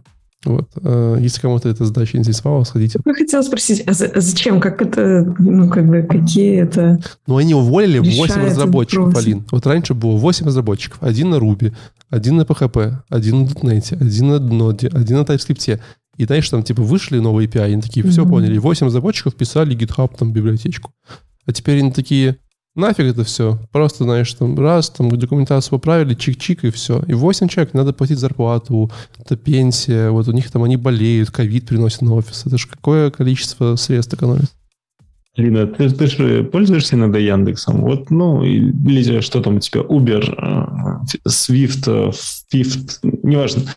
Вот, они же тоже сделали классную штучку и уволили кучу людей. Ну, то есть вот эта тема с увольнениями, она вообще хорошо работает. Это то есть попробуй в компании что-нибудь сделать такое, чтобы можно было уволить людей. И это сразу будет круто, сразу с докладом везде можно ездить. Думаю, Егор скажет, что ты же пользуешься Uber. Вот сейчас теперь там работают бывшие Stripe разработчики. лишают... Это, эта воронка лишения работ продолжается. То есть они ушли, чтобы полишать работ других людей. Э, ну, в смысле, в Uber, прям в Uber такси имел в виду. В смысле, за рулем. Да, да, да, я тоже подумал. А, блин, черт, ладно. Ладно. Э, Поехали дальше, там у Егора еще, у Егора, у Леши про будущие конференции. Мне кажется, по 40 минут про это говорили. Да, и здесь девушка тоже... Ой, я мышку потерял. И здесь девушка тоже 40 минут говорила. А, знаешь, какие мне интересные мысли? Я, я не досмотрел. Я остановился а, в тот момент, когда она а, сказала, что онлайн-конференции используют больше э, углекислого газа, чем... Не, офлайн, офлайн-конференции, по-моему, используют больше углекислого газа, чем онлайн-конференция. Ну или, во всяком случае, нам стоит задуматься, сколько углекислого газа используют наши, наши конференции, потому что это важно для окружающей среды. И я такой, типа, стоп, все. А используют или выделяют? Я пойду используют, это наоборот вот хорошо. Выделяют. Помнишь, у нас было в одном из подкастов э, про то, сколько углекислого газа, э, сколько углекислого газа в пуке или что-то типа такого? Да, в одном сайте, что лучше. А, в одном сайте, сколько пуков в одном сайте, о.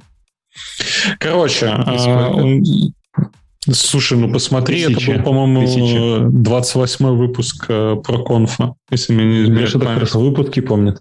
Ну, конечно. Леша, как, знаешь, в картриджах эти такие таблицы, знаешь, там, типа, знаешь, ячейки, там, каждый выпуск, типа, тема, вот так все. Он просто с хэш-таблицы достает.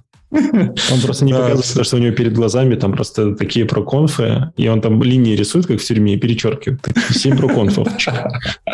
Ну, там не, там не линии, там такие красные нити, знаешь, на этих, на, на гвоздях. Да, наматан на, на, на этих, на гвоздиках. Короче, ладно, основ... А, мне понравилась, знаете, какая мысль, что а, она провела э, срез между 1990 годом и текущим моментом, да, и так. Я про свою книжку вспомнил 1984 году и современно. Что-то пока все совпадает. Короче, суть э, в том, что она говорит, что э, знания на конференциях упали.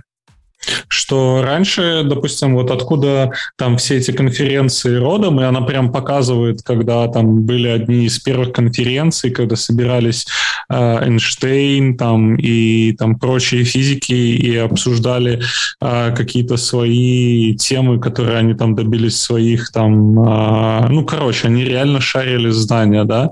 У нас же сейчас что, ютубчик открыл, э, про конф посмотрел, и все, ты всю конференцию уже знаешь, да. А на самой конференции это и было э, с десяток how-to и там э, еще пару десятков э, этот, э, продажных реклам, э, рекламных э, докладов, и все. Ну, Леш. по факту, давайте по факту. Леш, mm. так это получается сколько пуков в одном проконфе? Если это в целой конференции. Да, ну, короче, и еще, кстати, заметила, что нетворкинг тоже просел, и что в онлайне, вот это я записал, потому что Алина в прошлый раз сказала, что э, нетворкинг, э, ну, на конференциях важен нетворкинг, и это да. И второй момент, что говоришь его сейчас меньше. Это, да. это, это все-таки нетворкинг или, или, или это Wi-Fi, скорость Wi-Fi? Нетворкинг, ладно, нетворкинг нетворкинг. Спасибо. Это нетворкинг, это как раз типа Wi-Fi интернет. Знаешь, типа. Ну, я не, не такой продвинутый, мне никто не преподавал компьютер-сайенс э, курсов в хай-скуле, поэтому... Как, как и биологии, мы уже это поняли, да. Да, да, да. Короче, и она сказала, что все-таки в онлайне э, знакомиться намного проще.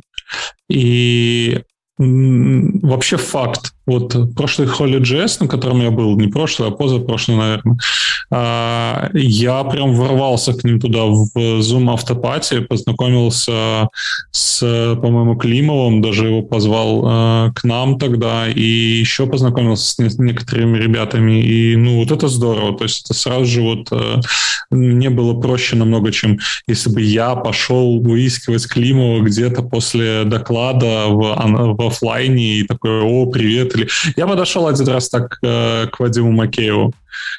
30 секунд длилось наше знакомство, весь наш нетворкинг и, и нетворкинг, и все на этом. Как Леша, Поэтому... подожди, подожди. Леша еще умалчивает. Нам, мы хотим, чтобы наш подкаст продолжали смотреть, не сливая, э, не сливая историю знакомства с Макеевым. Ты, ты повесил это ружье в самом первом выпуске. Пусть еще пока повисит.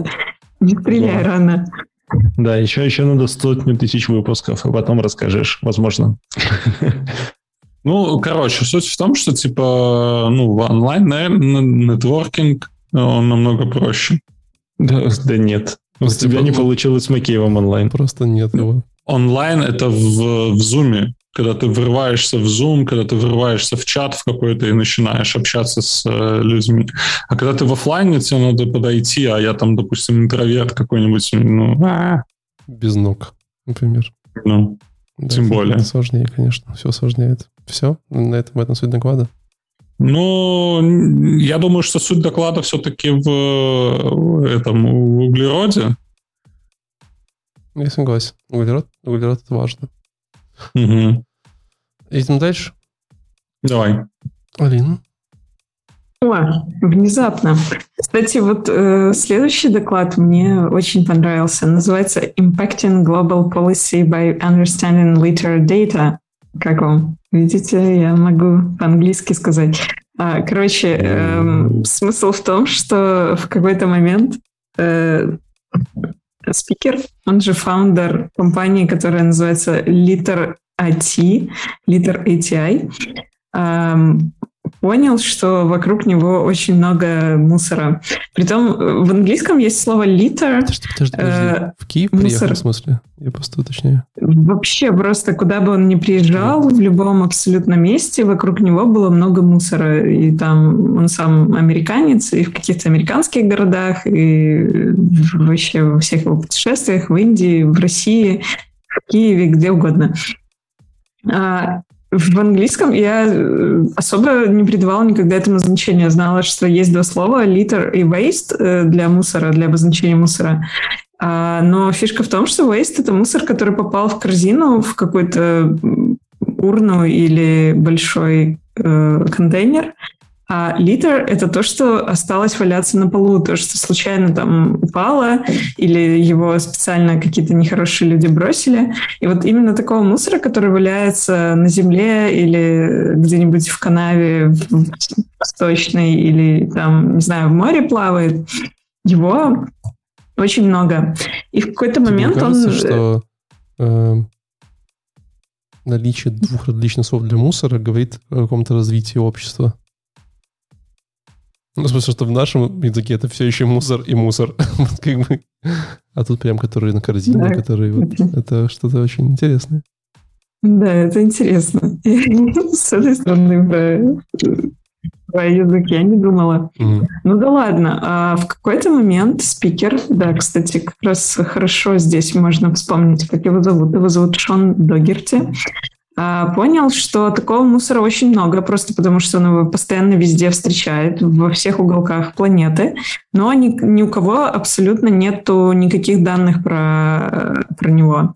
Никто не знает, как долго он там лежит, когда он там появляется, когда он оттуда исчезает, кто его убирает.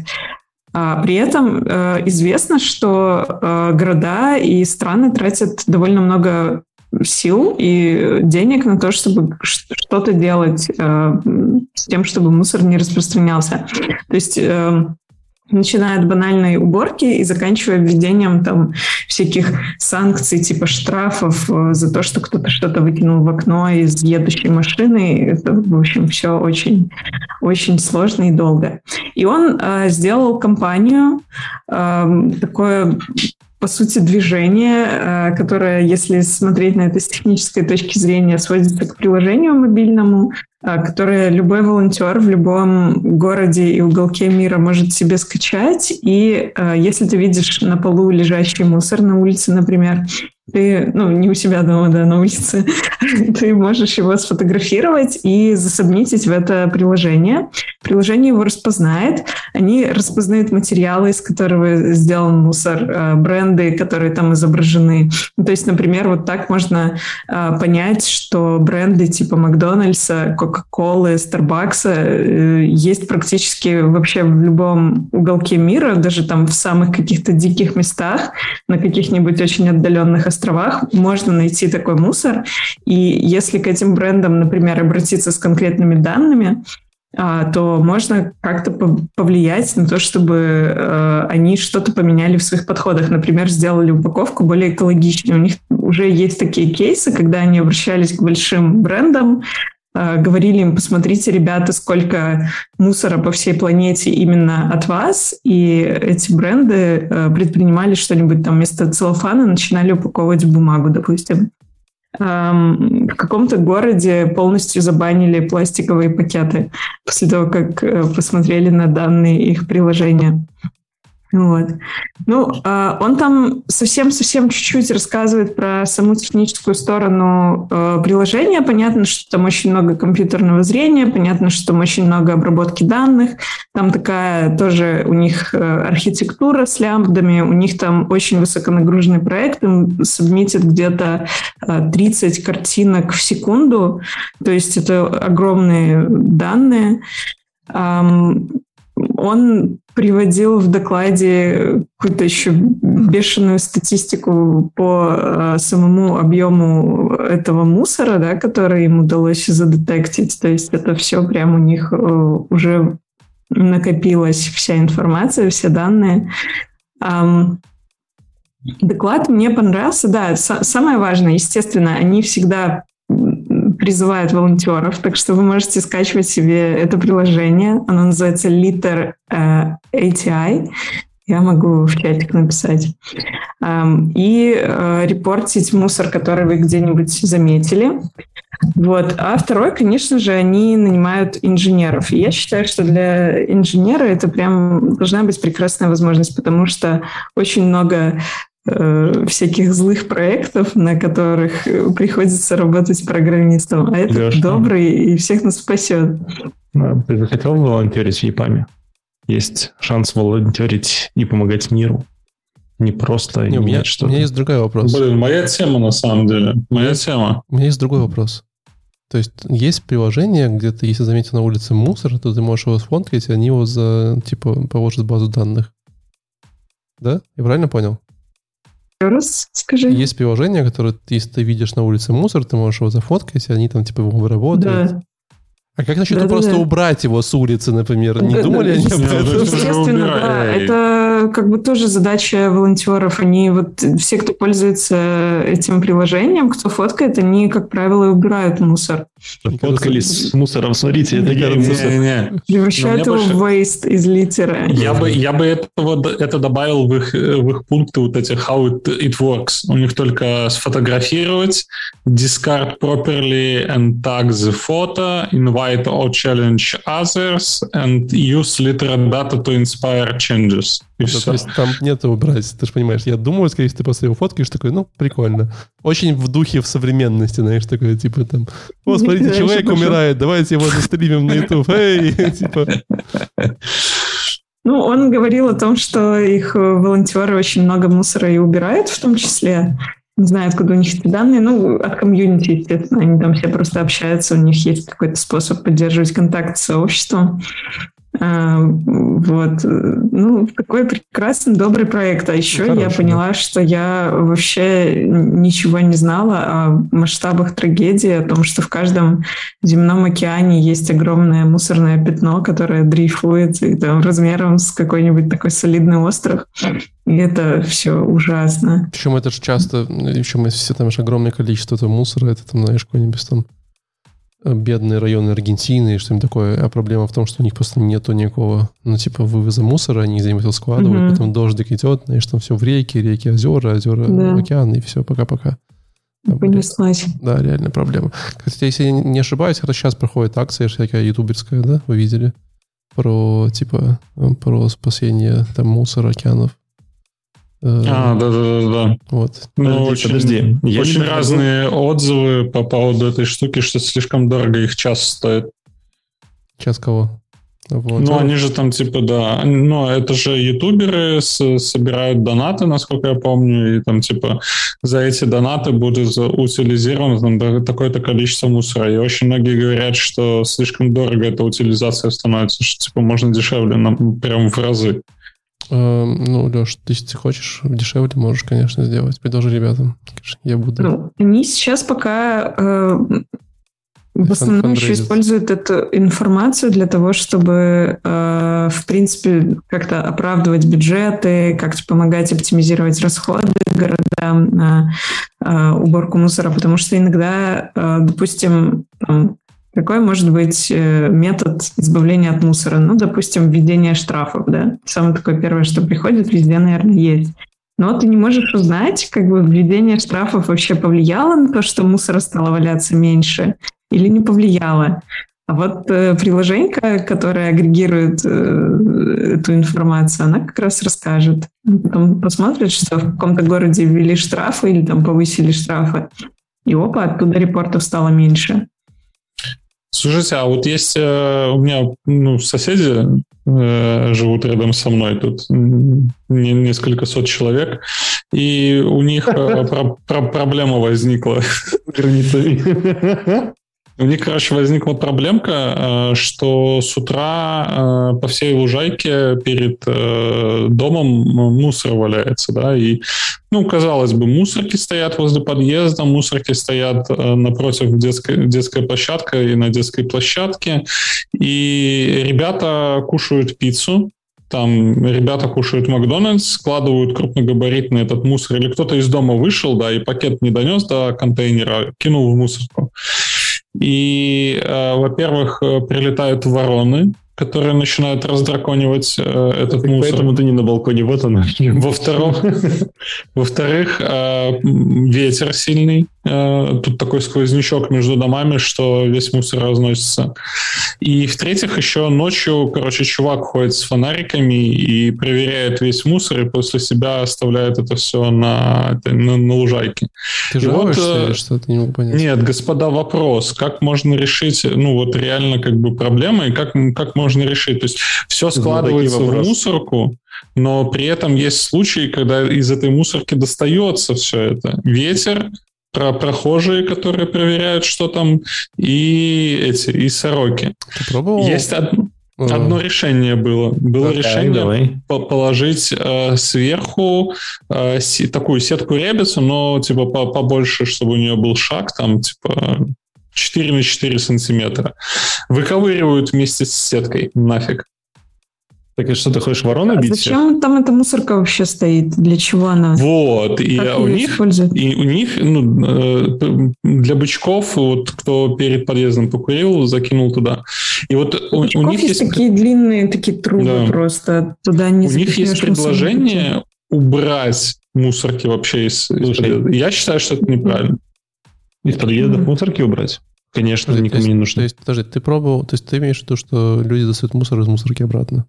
Да. Так придумали для этого капкан давно, я не понимаю. Да, и винтовку с солью, Леша, у тебя что, зря был контом простаивает?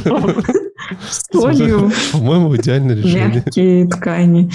Давайте еще добьем наши эти два докладика. Подожди, мне я хочу Леша еще начинать. вечером перед соседями надо будет. Подожди, Леша, смотри, есть нейронная сеть на Ютубе, называется Предатор. Она вот так и называется. Она следит, если видит кого-то, кто шевелится, она туда водой такая может стрелять. То есть вешаешь шланг, сейчас холодно, холодно, вот холодной водой поливаешь человека, он не то, что мусор доставать не будет, он даже гадить не будет, он прямо убежит.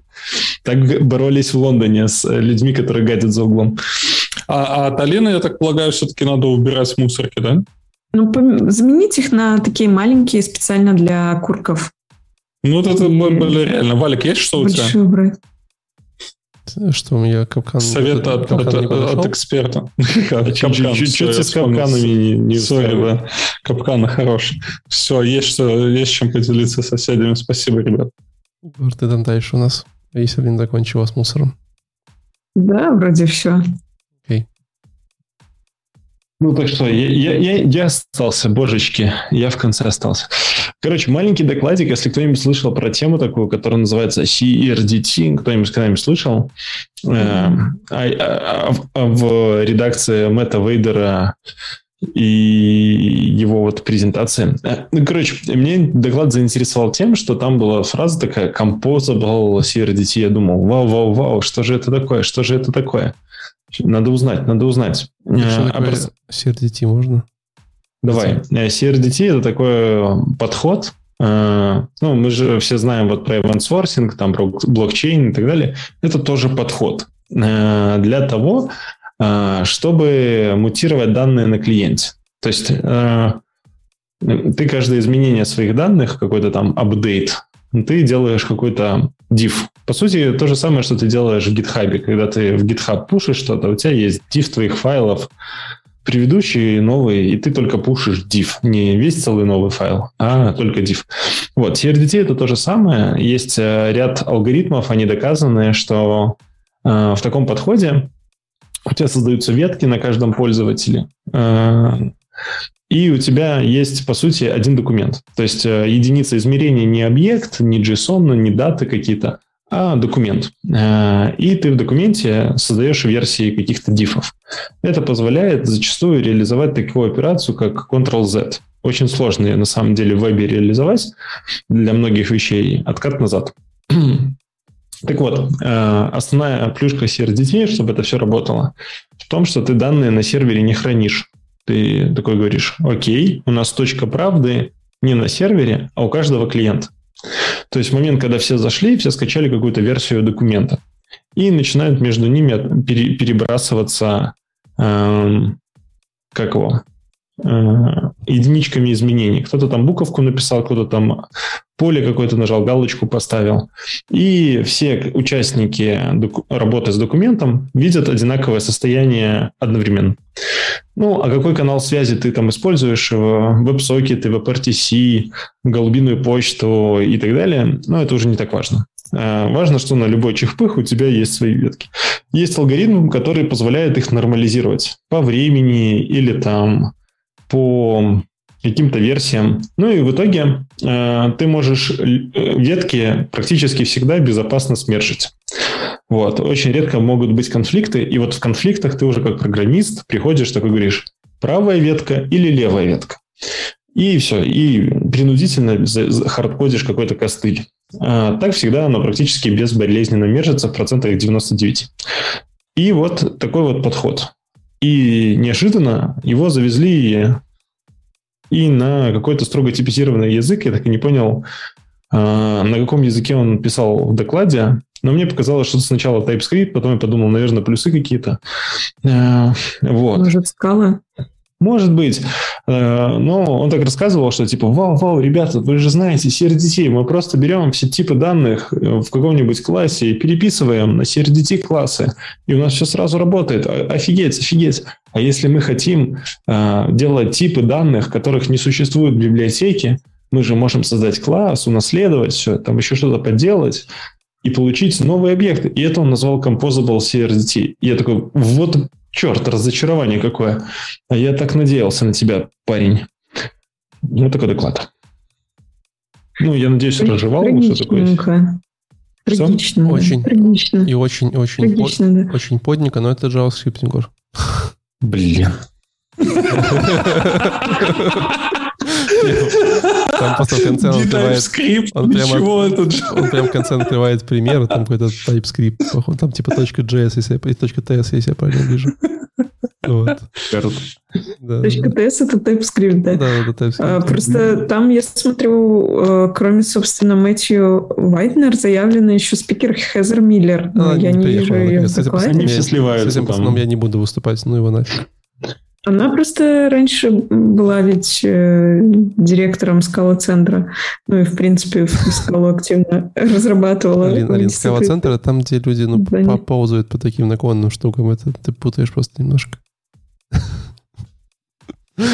Ну хорошо, это TypeScript, я, я согласна. Ладно, мне остался очень последний быстрый доклад. Я предлагаю его немножечко э, обкашлять и завершать. Давай, не напал, мам, давай, мы готовы. Уже Я уже отошел подальше. Там, Сын уже спит, ну. там э, NIM, NIM, NIM, NIM, Nugget, System Programming and Meta Programming Magic. В общем, пришел чувак, говорит, я такой умный, я умею в NIM. Вот NIM — это новый язык программирования, он захватит весь мир. Э, И 40 минут убеждал, что NIM самый лучший язык программирования, не убедил. Блин, я, я хотел... Не увидел. Но самое, но самое лучшее, самое лучшее, что он писал на, ми, на Ниме в Виме, чтобы вы понимали, чтобы прям совсем было круто. Сегодня Я думаю, мы он практически продали название для языка вызвал, Да, да. Я, выбрал. я бы еще не удивился, если бы он написал бы ви- на Vim на Ниме, и на нем бы писал бы опять Ним, но это было бы слишком сложно. В общем, я слышал про Ним какое-то времени, что это такое, типа, внебрачный сын питона, плюсов, вот чего-то такого. Вот он так и похож. Причем он пришел такой, типа, это же как, как, как бы какой-то inspired by Python, прям, типа, ну вот компилируемый в плюсы, там, все, чик, там, все быстро. Вот посмотрите, как это просто читается. И он пишет, знаешь, вот после первой строчки кода я такой... «Э, не, ну, конечно, с плюсами это значительный прогресс. вот, то есть там все хорошо. Но это все еще... эм, все еще очень низкоуровнево, скажем так. Э, При этом в Ниме есть достаточно прикольные фичи, которые он показывал. Ну, такая вот, наверное, он там их много рассказывал, какие-то там, знаешь, адреса, state management, memory management, whatever, whatever. Мне понравилась одна, она очень такая, типа, странная фича. Вот, он говорит, смотрите, у них есть штука под названием Uniform Function Call Syntax. Что это значит? Вот у вас есть функция, да, f, и она принимает аргумент 1, 2, 3.